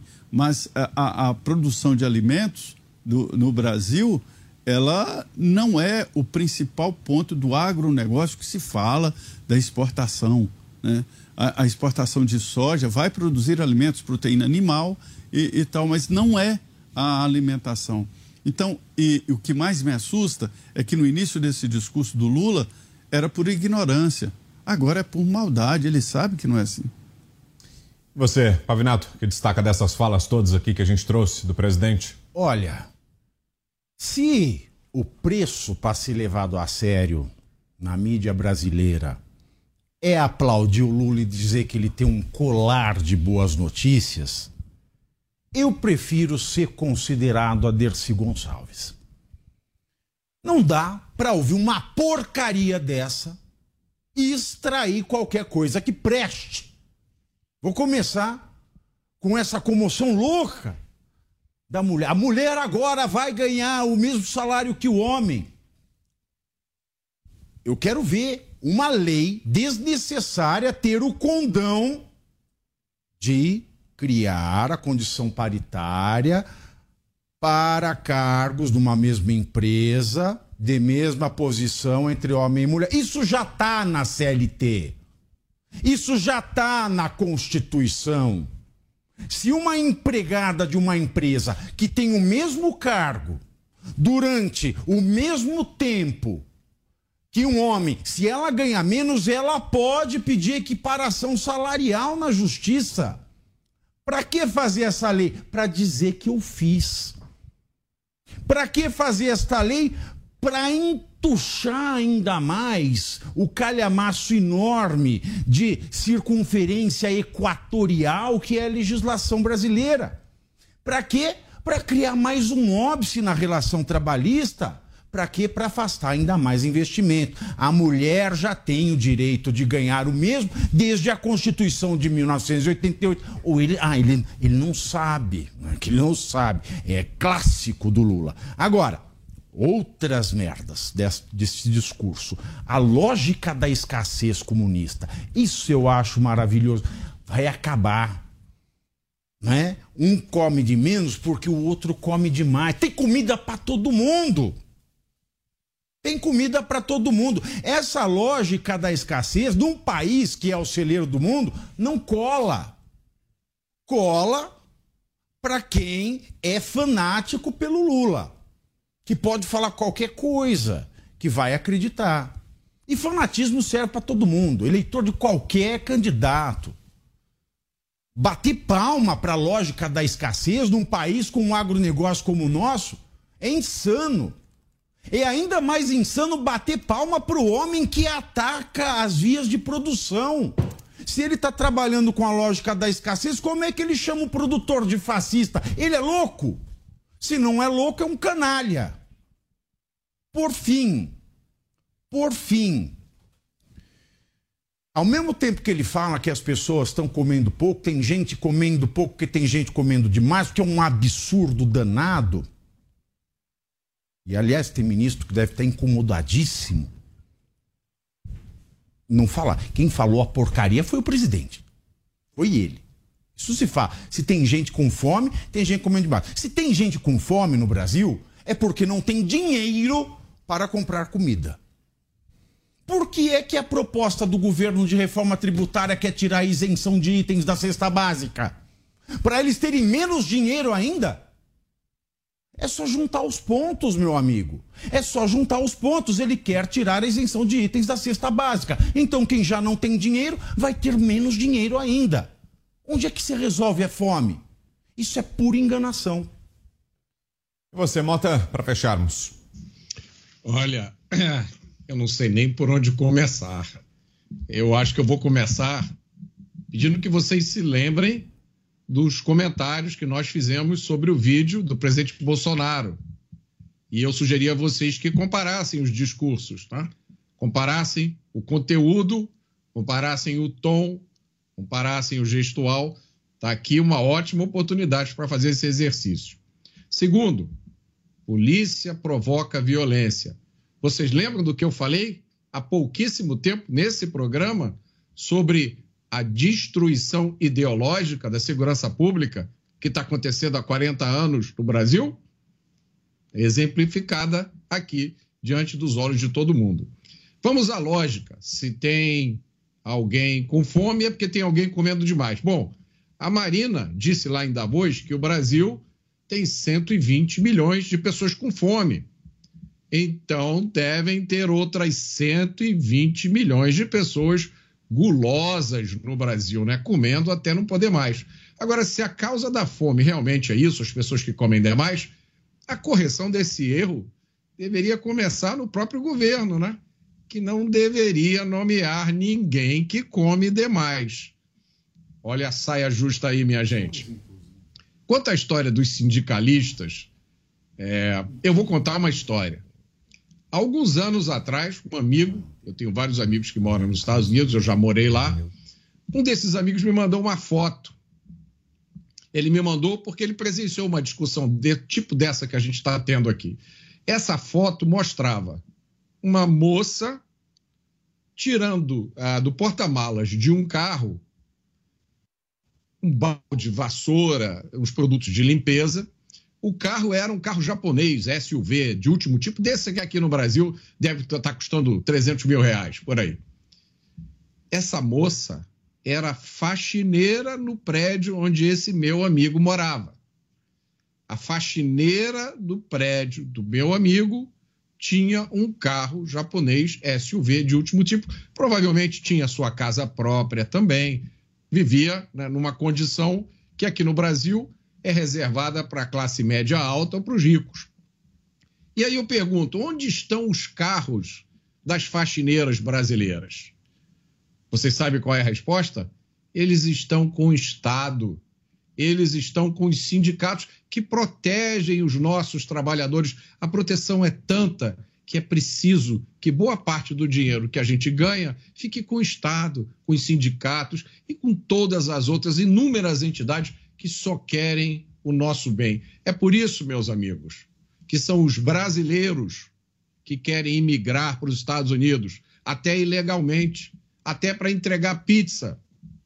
E não são os americanos que querem imigrar para o Brasil para aproveitar essa maravilhosa proteção do emprego formal que é tão brilhantemente defendido.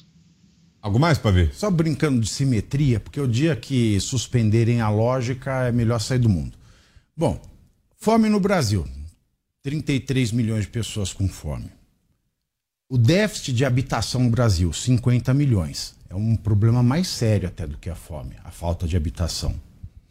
Se a fome porque tem gente comendo demais, no Brasil, há falta de moradia porque existem senhores que moram com suas segundas esposas em palácios?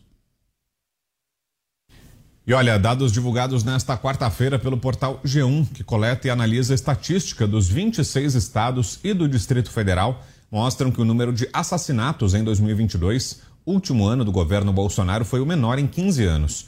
Foram cerca de 40 mil mortes no ano passado, o que perfaz a média de 110 assassinatos por dia no país.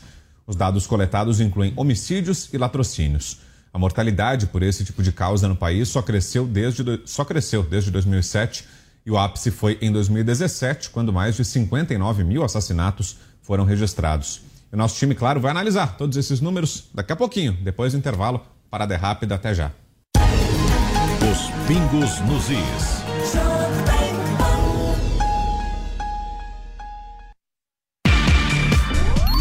O App News já é um sucesso e não para de crescer. Já são mais de 650 mil downloads, 100 mil usuários ativos diariamente. As notícias de maior relevância estão disponíveis em cinco idiomas E ainda você pode assistir a programação da Jovem Pan News ao vivo e em qualquer lugar do mundo. Baixe agora mesmo o app News na sua loja de aplicativos. É de graça. O Zuco traz o melhor da cozinha italiana. Massas, carnes, risotos e outras opções compõem o menu da casa, que ainda oferece mais de 240 rótulos de vinho. Zuco, Rua Adoc Lobo, 1416. Quer ficar bem informado de um jeito rápido e prático? Entre no Telegram da Jovem Pan News. Digite arroba oficial JP News na busca do Telegram e clique em entrar. Receba as principais notícias diretamente do canal oficial de notícias da Jovem Pan News no Telegram. E aí, tá embarcando no mundo de apostas esportivas e não sabe por onde começar? Então conheça o vaidebob.com. Simples, fácil e intuitivo, o site te oferece as melhores odds do mercado e tem mais. Nas redes sociais, arroba vai de Bob, você tem postagens diárias sobre as principais disputas e dicas para fazer aquela fezinha. Muita gente acha que apostar é um bicho de sete cabeças, mas agora que você tem o Vai de Bob, fica relax. Então já sabe, na dúvida, vai de Bob. A União Química reforça sua solidariedade à população do litoral norte paulista e envia cerca de 30 mil unidades de medicamentos para a Santa Casa de São Sebastião. As doações irão dar apoio nos cuidados da saúde dos moradores afetados pelas fortes chuvas. A União Química, que está entre as maiores indústrias farmacêuticas do Brasil, acredita que toda mobilização é fundamental para amparar a população.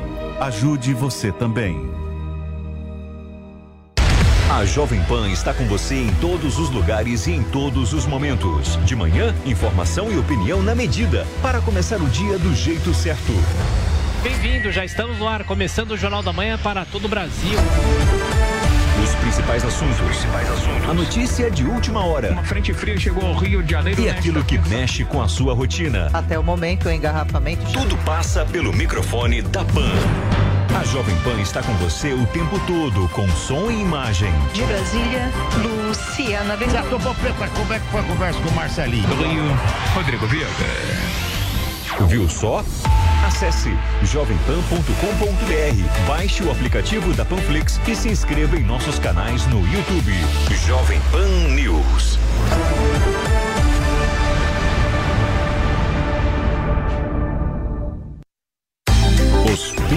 Nos is. A gente segue falando sobre segurança pública e repercutindo agora os números que a gente trouxe aqui antes do intervalo sobre a queda no número de homicídios no Brasil em 2022. No último ano do governo Jair Bolsonaro, foi o menor índice desde 2007, dos últimos 15 anos. Mas com você, Roberto Mota, nosso especialista em segurança pública aqui na bancada. Sua análise sobre esses números, Mota. É verdade, Brown. É isso. Logo no primeiro trimestre, é, trimestre de 2019, né? No primeiro ano do governo Bolsonaro, nos primeiros três meses, o número de homicídios já caiu 25% em relação ao mesmo período é, de 2018. Considerando-se todo o ano de 2019, a queda de homicídios, no número de homicídios, foi de 19%. Esse número caiu de novo em 2021, em comparação a 2020, caiu 7%. Só nesse ano foram 3 mil vidas salvas. É difícil apontar exatamente o que levou essa, a essa redução, porque as estatísticas, a maioria das, das estatísticas sobre crime no Brasil são é, coletadas, tratadas e analisadas por ONGs com viés de esquerda essas ONGs impõem a sua narrativa, que é imediatamente ecoada pela maioria da mídia. Né? Como eu já disse aqui e já foi exemplificado aqui nesse programa, nos últimos anos a legislação tem ficado cada vez mais fraca. Tem todo um discurso de preservação da vida, mas o Brasil, só para dar um exemplo dos mais absurdos que a maioria das pessoas desconhece, o Brasil dá ao estuprador que é preso e chega condenado, chega na penitenciária, ele tem o direito à visita íntima. Então, é isso que significa proteção da mulher no Brasil. Né? É, é, são benefícios cada vez maiores para os criminosos, punições cada vez menores. É, essa queda no número de homicídios que aconteceu no governo Bolsonaro aconteceu apesar dessa a tendência, né, que ainda continua na lei no ativismo judicial. É provável que um dos fatores que colaborou para a redução do número de homicídios tenha sido a mudança de atitude do governo federal em relação aos assuntos de segurança pública. Por quê? Desde que eu comecei a me interessar por esse assunto pela primeira vez, eu vi um governo federal articular claramente uma coisa que é com a qual a maioria de nós vai, vai concordar. De, é, é uma visão de que o criminoso deve ser punido e de que a preocupação do Estado tem que ser, primeiro, com o cidadão de bem, não com o bandido. Infelizmente, parece que nós voltamos àquele tempo em que a maioria dos cuidados e benefícios do Estado vão para os criminosos. E para a vítima só resta uma cova rasa e o esquecimento. Avinato. Olha, me entendam bem. Eu não estou discordando do Mota nisso, mas tem um prisma que eu quero deixar bastante claro. Nós tivemos aí também uma pandemia, muita atividade é, criminosa não aconteceu. Vamos pegar o período de 2021, que nós tivemos menos atividade de bandido na rua, nós tivemos menos guerra de facção. Tudo isso é válido mas nós precisamos ter esse dado também. Há esse espaço, quanto menos gente circulando, menos crime acontecendo. É, tanto é que se fala em São Paulo para falar que a polícia de São Paulo diminuiu a sua letalidade, ah, os horríveis policiais é, não mataram tanto nesse período em comparação com o período anterior, porque tem o fator pandemia. Menos atividade na rua, menos criminalidade na rua. A gente precisa lembrar disso porque essa estatística ela é uma faca de dois gumes. Quando a gente olha para o argumento da letalidade policial com a câmera e o período antes câmera, isso é um perigo. Mas de fato caiu. Isso é para se comemorar. Agora, o que eu quero deixar claro, como é que, como é que tendo caído o número de homicídios no Brasil, a militância sem estatística, diz que no governo Bolsonaro aumentaram os homicídios de ódio. É uma hipocrisia danada. Então eu gosto de ver essa questão da maneira ampla. O Mota disse tudo o que deveria ser dito e mais um pouco, né, Mota? Muito bandido ficou com medo de assaltar um cidadão, porque o cidadão podia ter uma arma, tá indo para um estande de tiro. Quantos casos a gente não viu na mídia de pessoas que iam ser mortas ou assaltadas, mas estavam armadas e coibiram a desgraça. O problema é, além, é claro, da pandemia que ajudou na queda, além de tudo isso que o Mota disse, além do fato do bandido ficar ressabiado porque a população, a vítima pode estar armada, a gente tem agora que se preocupar com a inversão da tendência. Esse que é o problema com essa banalização dos crimes em nome do crime contra a democracia, ou seja, um homicídio tudo bem, um homicida não precisa ficar preso preventivamente. O homicida, se perdeu o prazo da custódia, ele sai. Porque não é um crime, é um crime democrático, né? Como se existisse crime democrático. Eu temo pela é, inversão dessa tendência de queda. Era só isso que eu tinha a acrescentar. Oito eu fico com o sentimento, né, novamente do cidadão, de que contra fatos não há argumentos. Caiu. A gente pode ponderar, o Pavinato tem razão aqui no, no fator pandemia no meio disso tudo, mas caiu. Caiu em 2020, 2019 já, exponencialmente. 2020 deu uma balançada pela pandemia e este último ano de 2022 o recorde né, com menor número é, de crimes de assassinato nesse sentido. Agora, vamos ver como é que vai ser daqui para frente. E eu também tenho a sensação que a perspectiva não é boa. Num governo onde um bandido tem ousadia de fazer uma live assaltando a população, num governo aonde a rocha aperta as regras para um cidadão ter a sua arma para proteger sua família, seu comércio ou seu sítio. Mas para os bandidos eu não vejo o, o mesmo aperto, ou teve recadastramento de fuzil das quadrilhas no Brasil. Então, fica a preocupação. Como é que vai ser daqui para frente? Porque eu também tenho a convicção e defendo o direito de defesa. Quantas pessoas não se defenderam do bandido que tentou assaltar? Ou até defenderam outras. Ontem mesmo eu vi um vídeo, né, um guarda civil passando, metropolitano passando lá em Embu, viu um assalto, atirou no bandido e protegeu a vítima. Fora os policiais que estão topando com bandido aqui em São Paulo. E eu tenho esperança na segurança do Estado com o derrite à frente. Mas vindo do governo federal, eu não vejo um futuro tão bom para a segurança pública no Brasil a curto prazo. Jovem Pan News. Olá, eu sou o Pablo Spire, o Torinho, e tenho uma dica de ouro para quem quer se tornar um especialista em investimentos. Os meus cursos Toro de Ouro 1 e 2. Você vai aprender quais são os indicadores mais importantes da economia e como eles pressionam os mercados. São mais de 50 aulas onde eu divido tudo que aprendi em quase 30 anos de experiência. Acesse a newcursos.com.br, N-I-U cursos.com.br e garanta o seu desconto no combo. Vai, Torinho! Os pingos nos is.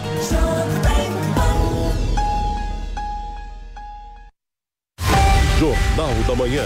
Tiago Uberreich e Adriana Reide comandam o jornal de maior audiência do país e trazem entrevistas e as análises do time de comentaristas da Jovem Pan. Jovem Pan. É, com certeza esses questionamentos vão. Muitos médicos optaram por se calar. Esta é a campanha real. Jornal da Manhã. Todo dia, a partir das seis da manhã. Aos sábados, às sete. E aos domingos, a partir das oito da manhã. Jornal da Manhã. Para você que é amante da culinária japonesa, Toro Sushi, recomendado pelo Guia Michelin. Se você ainda não conhece, venha conhecer nossos cortes precisos e deliciosos sushis. Nosso executivo no almoço de segunda a sexta-feira é imperdível. Agora na Rua da Consolação 2947, com um novo espaço a céu aberto no nosso jardim. Consulte nosso site torosushi.com.br e faça sua reserva. Delivery no almoço e jantar. Toro Sushi. Curta em áudio e vídeo o melhor do jornalismo, do entretenimento e dos esportes do seu celular ou tablet. Panflix. Assista onde estiver, na hora que quiser. E aí, tá embarcando no mundo de apostas esportivas e não sabe por onde começar? Então conheça o vaidebob.com. Simples, fácil e intuitivo, o site te oferece as melhores odds do mercado e tem mais. Nas redes sociais, arroba vai de Bob, você tem postagens diárias sobre as principais disputas e dicas para fazer aquela fezinha. Muita gente acha que apostar é um bicho de sete cabeças, mas agora que você tem o Vai de Bob, fica relax. Então já sabe, na dúvida, vai de Bob. Diante do cenário atual, onde vivenciamos uma alta disseminação de doenças, é necessária a adoção de hábitos de limpeza mais rigorosos. Para auxiliar a higienização da sua empresa, a Gocil oferece soluções completas com inovação e excelência operacional. A Gocil integra tecnologias e profissionais qualificados, com um modelo de gestão desenhado especificamente para a rotina do seu negócio. Para saber mais, acesse gocil.com.br ou ligue 11 2678 0600. Gocil, a maneira mais segura de confiar. Você já ouviu alguém chamar uma empresa de unicórnio? Unicórnios são empresas avaliadas em mais de um bilhão de dólares. Já imaginou investir numa empresa com esse potencial? Então junte-se à Jovem Pan na caçada do próximo unicórnio. Chegou Unicorn Hunters, o reality show que é sucesso nos Estados Unidos e na América Latina, agora no Brasil e aqui na Jovem Pan News. Unicorn Hunters. Assista, faça sua avaliação e acesse unicorn.com para investir no próximo unicórnio. Unicorn Hunters. Todo domingo às 5 e meia da tarde na Jovem Pan News e na Panflix, onde e quando você quiser. Os pingos nos is. Enquete. Agora sim, Roberto Mota, temos mais um minutinho, Mota. Olha, o- só para complementar aqui, ah, os homicídios vêm caindo desde 2017, né? Do- 2017 foi o ápice. Dependendo da fonte, o Brasil teve entre 59 ah, ou 65 mil assassinatos em 2017. Como eu disse antes aqui, é, ninguém sabe direito as causas da queda, porque os dados, a forma que eles são coletados, não permitem essa análise. Então, você tem um homicídio, por exemplo, que é um bandido matando outro bandido. Você tem um homicídio que resulta de uma disputa doméstica. Você tem um homicídio que é uma briga de bar você tem um homicídio que ocorre no assalto, né, que no Brasil é chamado de latrocínio. Os dados, como eles são coletados e informados, não permite que se faça essa análise. Agora, São Paulo tem sorte, né? porque São Paulo, além de ter o Derrite né, no comando da segurança, que é realmente um cara espetacular, ele tem um conhecimento operacional e teórico. São Paulo, a equipe do Derrite também está com o João Henrique Martins, que é o pesquisador mais preparado que eu conheço é, na segurança pública. Ele criou uma metodologia nova para se analisar esses dados e permitir realmente identificar, por exemplo, no caso da queda dos homicídios, o que, que está acontecendo. Então, parabéns a São Paulo, vocês têm sorte. Temos que ter cuidado, hein? Porque se a câmera de segurança nos uniformes dos nossos policiais não for adaptada de maneira racional, se ela ficar ligada 12 horas ininterruptas do jeito que está hoje na rota ostensiva, a gente vai ter só queda na taxa de mortalidade bandido. O bandido não vai se inibir mais, não. O bandido está se encorajando. E essa câmera, do jeito que está, vai aumentar a criminalidade de São Paulo. Isso tem que ser revisto. Vamos em frente. Mais uma informação. O ministro Dias Toffoli, do Supremo Tribunal Federal, determinou o arquivamento de duas investigações preliminares contra Jair Bolsonaro, que foram abertas a partir de pedidos da CPI da Covid. O magistrado seguiu o posicionamento da Procuradoria-Geral da República, que afirmou que não há indícios que justifiquem a abertura de inquéritos. Em um dos casos, Bolsonaro foi acusado pelo colegiado de suposta infração de medida sanitária preventiva e, na outra, o ex-presidente era acusado de causar epidemia. Nas duas acusações, no entanto, a PGR e o ministro do STF consideraram que há ausência de indícios mínimos de crimes. Em suas decisões, Toffoli ressaltou que cabe à PGR opinar pela eventual abertura de um inquérito e que, por isso, as investigações devem ser encerradas. E aí, Pavinato, correta a decisão? Corretíssima! Até que enfim, uma decisão, uma decisão legal, legal não no sentido de bacana, que, que também não deixa de ser, mas legal no sentido de jurídica. Investigações têm prazos para acontecer. Encerradas as investigações, cabe ao Ministério Público dizer se denuncia ou se não denuncia. Se a investigação deu algum resultado para denunciar. Ou, se ele está insatisfeito, ele pede para o agente que faz a investigação: olha, melhor este ponto. Mas isso tem prazo. O direito tem prazo. As coisas têm prazo. Se um advogado perde o prazo, o cliente dele perde a causa. O agente público também tem prazo. E aqui foi feita uma investigação, nada foi concluído. A PGR, que é o Ministério Público Federal, olhou e falou: não, não tem o que fazer. Arquiva-se tudo. Então você já encerra aí a questão de que, no que toca à pandemia, Bolsonaro não pode ser chamado de genocida. Agora resta saber se, diante do arquivamento dos inquéritos, se diante disso no momento em que Lula chamar Bolsonaro de genocida novamente, a PGR vai denunciar Lula por calúnia. A saber. Oito. O, o Pavinato já disse aqui no aspecto técnico, e eu falo novamente. Boa decisão, legal no termo técnico e bacana não deixa de ser, mas acho que isso não dá muita esperança, né? Uh, hora, que eu, hora que a gente lê a decisão, a PGR argumentou que o Bolsonaro, né, uma delas, fato dele aparecer num lugar sem máscara, não é um motivo comprovado dele ter causado uma epidemia e ter transmitido Covid para todo mundo. Então, assim, é algo que aparentemente pode soar até um absurdo. Então, legal, a ver os próximos passos. Acho que não é motivo também para ter muita esperança que a justiça está no rumo certo agora. Você, Zé? Eu nunca vi nada mais é, é, absurdo do que esse ataque ao presidente, ao então presidente Jair Bolsonaro e depois ao ex-presidente, através de vários processos e vários inquéritos. Isto é litigância de má-fé. Isso já deu uma multa de 22 milhões de reais para o PL Porque tantos processos assim, o presidente abriu a boca com processo, abriu outra boca. E por que, que ninguém nunca foi multado exatamente por isso? O senador Ranolfo Rodrigues entulhou o Supremo Tribunal Federal com pedidos de processo contra o, o, o, então presidente da República, Jair Bolsonaro. E não aconteceu nada com ele, não houve essa história de litigância de má fé. Ele sofreu um cerco tão grande na área jurídica que no final eu falei: são inquéritos demais.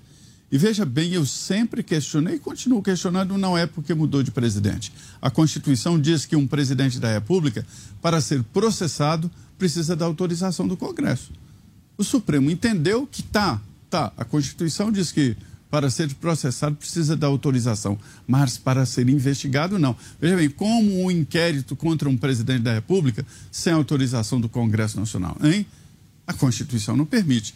Mas mesmo assim existe um entulho entulho de vários inquéritos e processos contra o presidente. Finalmente, o ministro Toffoli tomou a atitude correta, que é investigar um, uma besteira dessa de que o presidente Jair Bolsonaro teria pregado contra a saúde pública. Como? Um minuto, Mota. É, eu não vou precisar desse tempo todo, Brown. É, eu acho que a gente volta àquela discussão que nós tivemos no início do programa e que parece que nós precisamos ter todos os programas, né? Porque é um ponto importante sobre a liderança do presidente Bolsonaro. O presidente Bolsonaro é ou não é um líder? Quais são os outros líderes da direita brasileira? Quais são os outros líderes políticos? Né? E eu chamei a atenção para tudo que aconteceu durante o governo do presidente Bolsonaro. E está aí. É, eu, eu, eu gostaria de saber se alguém aqui do programa sabe quantos inquéritos, processos ainda existem contra o presidente é, ou quantos ainda podem ser abertos ou serão abertos. Eu, eu, nunca vi na história do Brasil nenhum presidente da República, acho que nenhum político sofrer tamanha é, barragem é, é judicial. Né? Não existe precedente para isso. E agora o resultado da nossa enquete de hoje. A gente vai colocar na tela aí para você o resultado. Vamos conferir juntos aí como foi. A pergunta era: você acha que o acesso a armas de fogo deve ser facilitado? 91,21% disseram que sim, 8,79% que não. Foram 2.083 votos lá no site da Jovem Pan. Muito obrigado a você pela sua participação. E por hoje é só. Termina aqui a edição desta quarta-feira de Os Pingos nos Is. Obrigado pela sua companhia até aqui. Valeu, José Maria Trindade, Roberto Mota, Vinícius Poit, Thiago Pavinato. It's time for today's Lucky Land horoscope with Victoria Cash. Life's gotten mundane, so shake up the daily routine and be adventurous with a trip to Lucky Land. You know what they say. Your chance to win starts with a spin. So go to LuckyLandSlots.com to play over 100 social casino-style games for free for your chance to redeem some serious prizes. Get lucky today at LuckyLandSlots.com. Available to players in the U.S., excluding Washington and Michigan. No purchase necessary. VGW Group. Void where prohibited by law. 18 plus. Terms and conditions apply. Amanhã tem mais. Na sequência, mais informação para você. Vai começar o Jornal Jovem Pan com a Lívia Zanolini. Até amanhã. Boa noite. A opinião dos nossos comentaristas não reflete necessariamente a opinião do Grupo Jovem Pan de Comunicação. Realização Jovem Pan News. Emissoras brasileiras do Grupo Jovem Pan. Rádio Pan-Americana SA. Jovem Pan São Paulo. AM ZYK 521, 620 kHz. FM 100,9 MHz. Jovem Pan News Brasília, ZYH 709, 750 kHz. Jovem Pan News São José do Rio Preto, ZYK 664, 900 kHz. Jovem Pan News Águas Lindas de Goiás, ZYR 232, 107,9 MHz. E mais de 100 afiliadas em todo o Brasil. Você também pode assistir a Jovem Pan pelo Panflix, disponível na loja de aplicativos do seu smartphone ou tablet. Acesse Jovem Pan. Hello, it is Ryan, and we could all use an extra bright spot in our day, couldn't we? Just to make up for things like sitting in traffic, doing the dishes, counting your steps, you know, all the mundane stuff. That is why I'm such a big fan of Chumba Casino. Chumba Casino has all your favorite social casino style games that you can play for free anytime, anywhere with daily bonuses. That should brighten your day a little.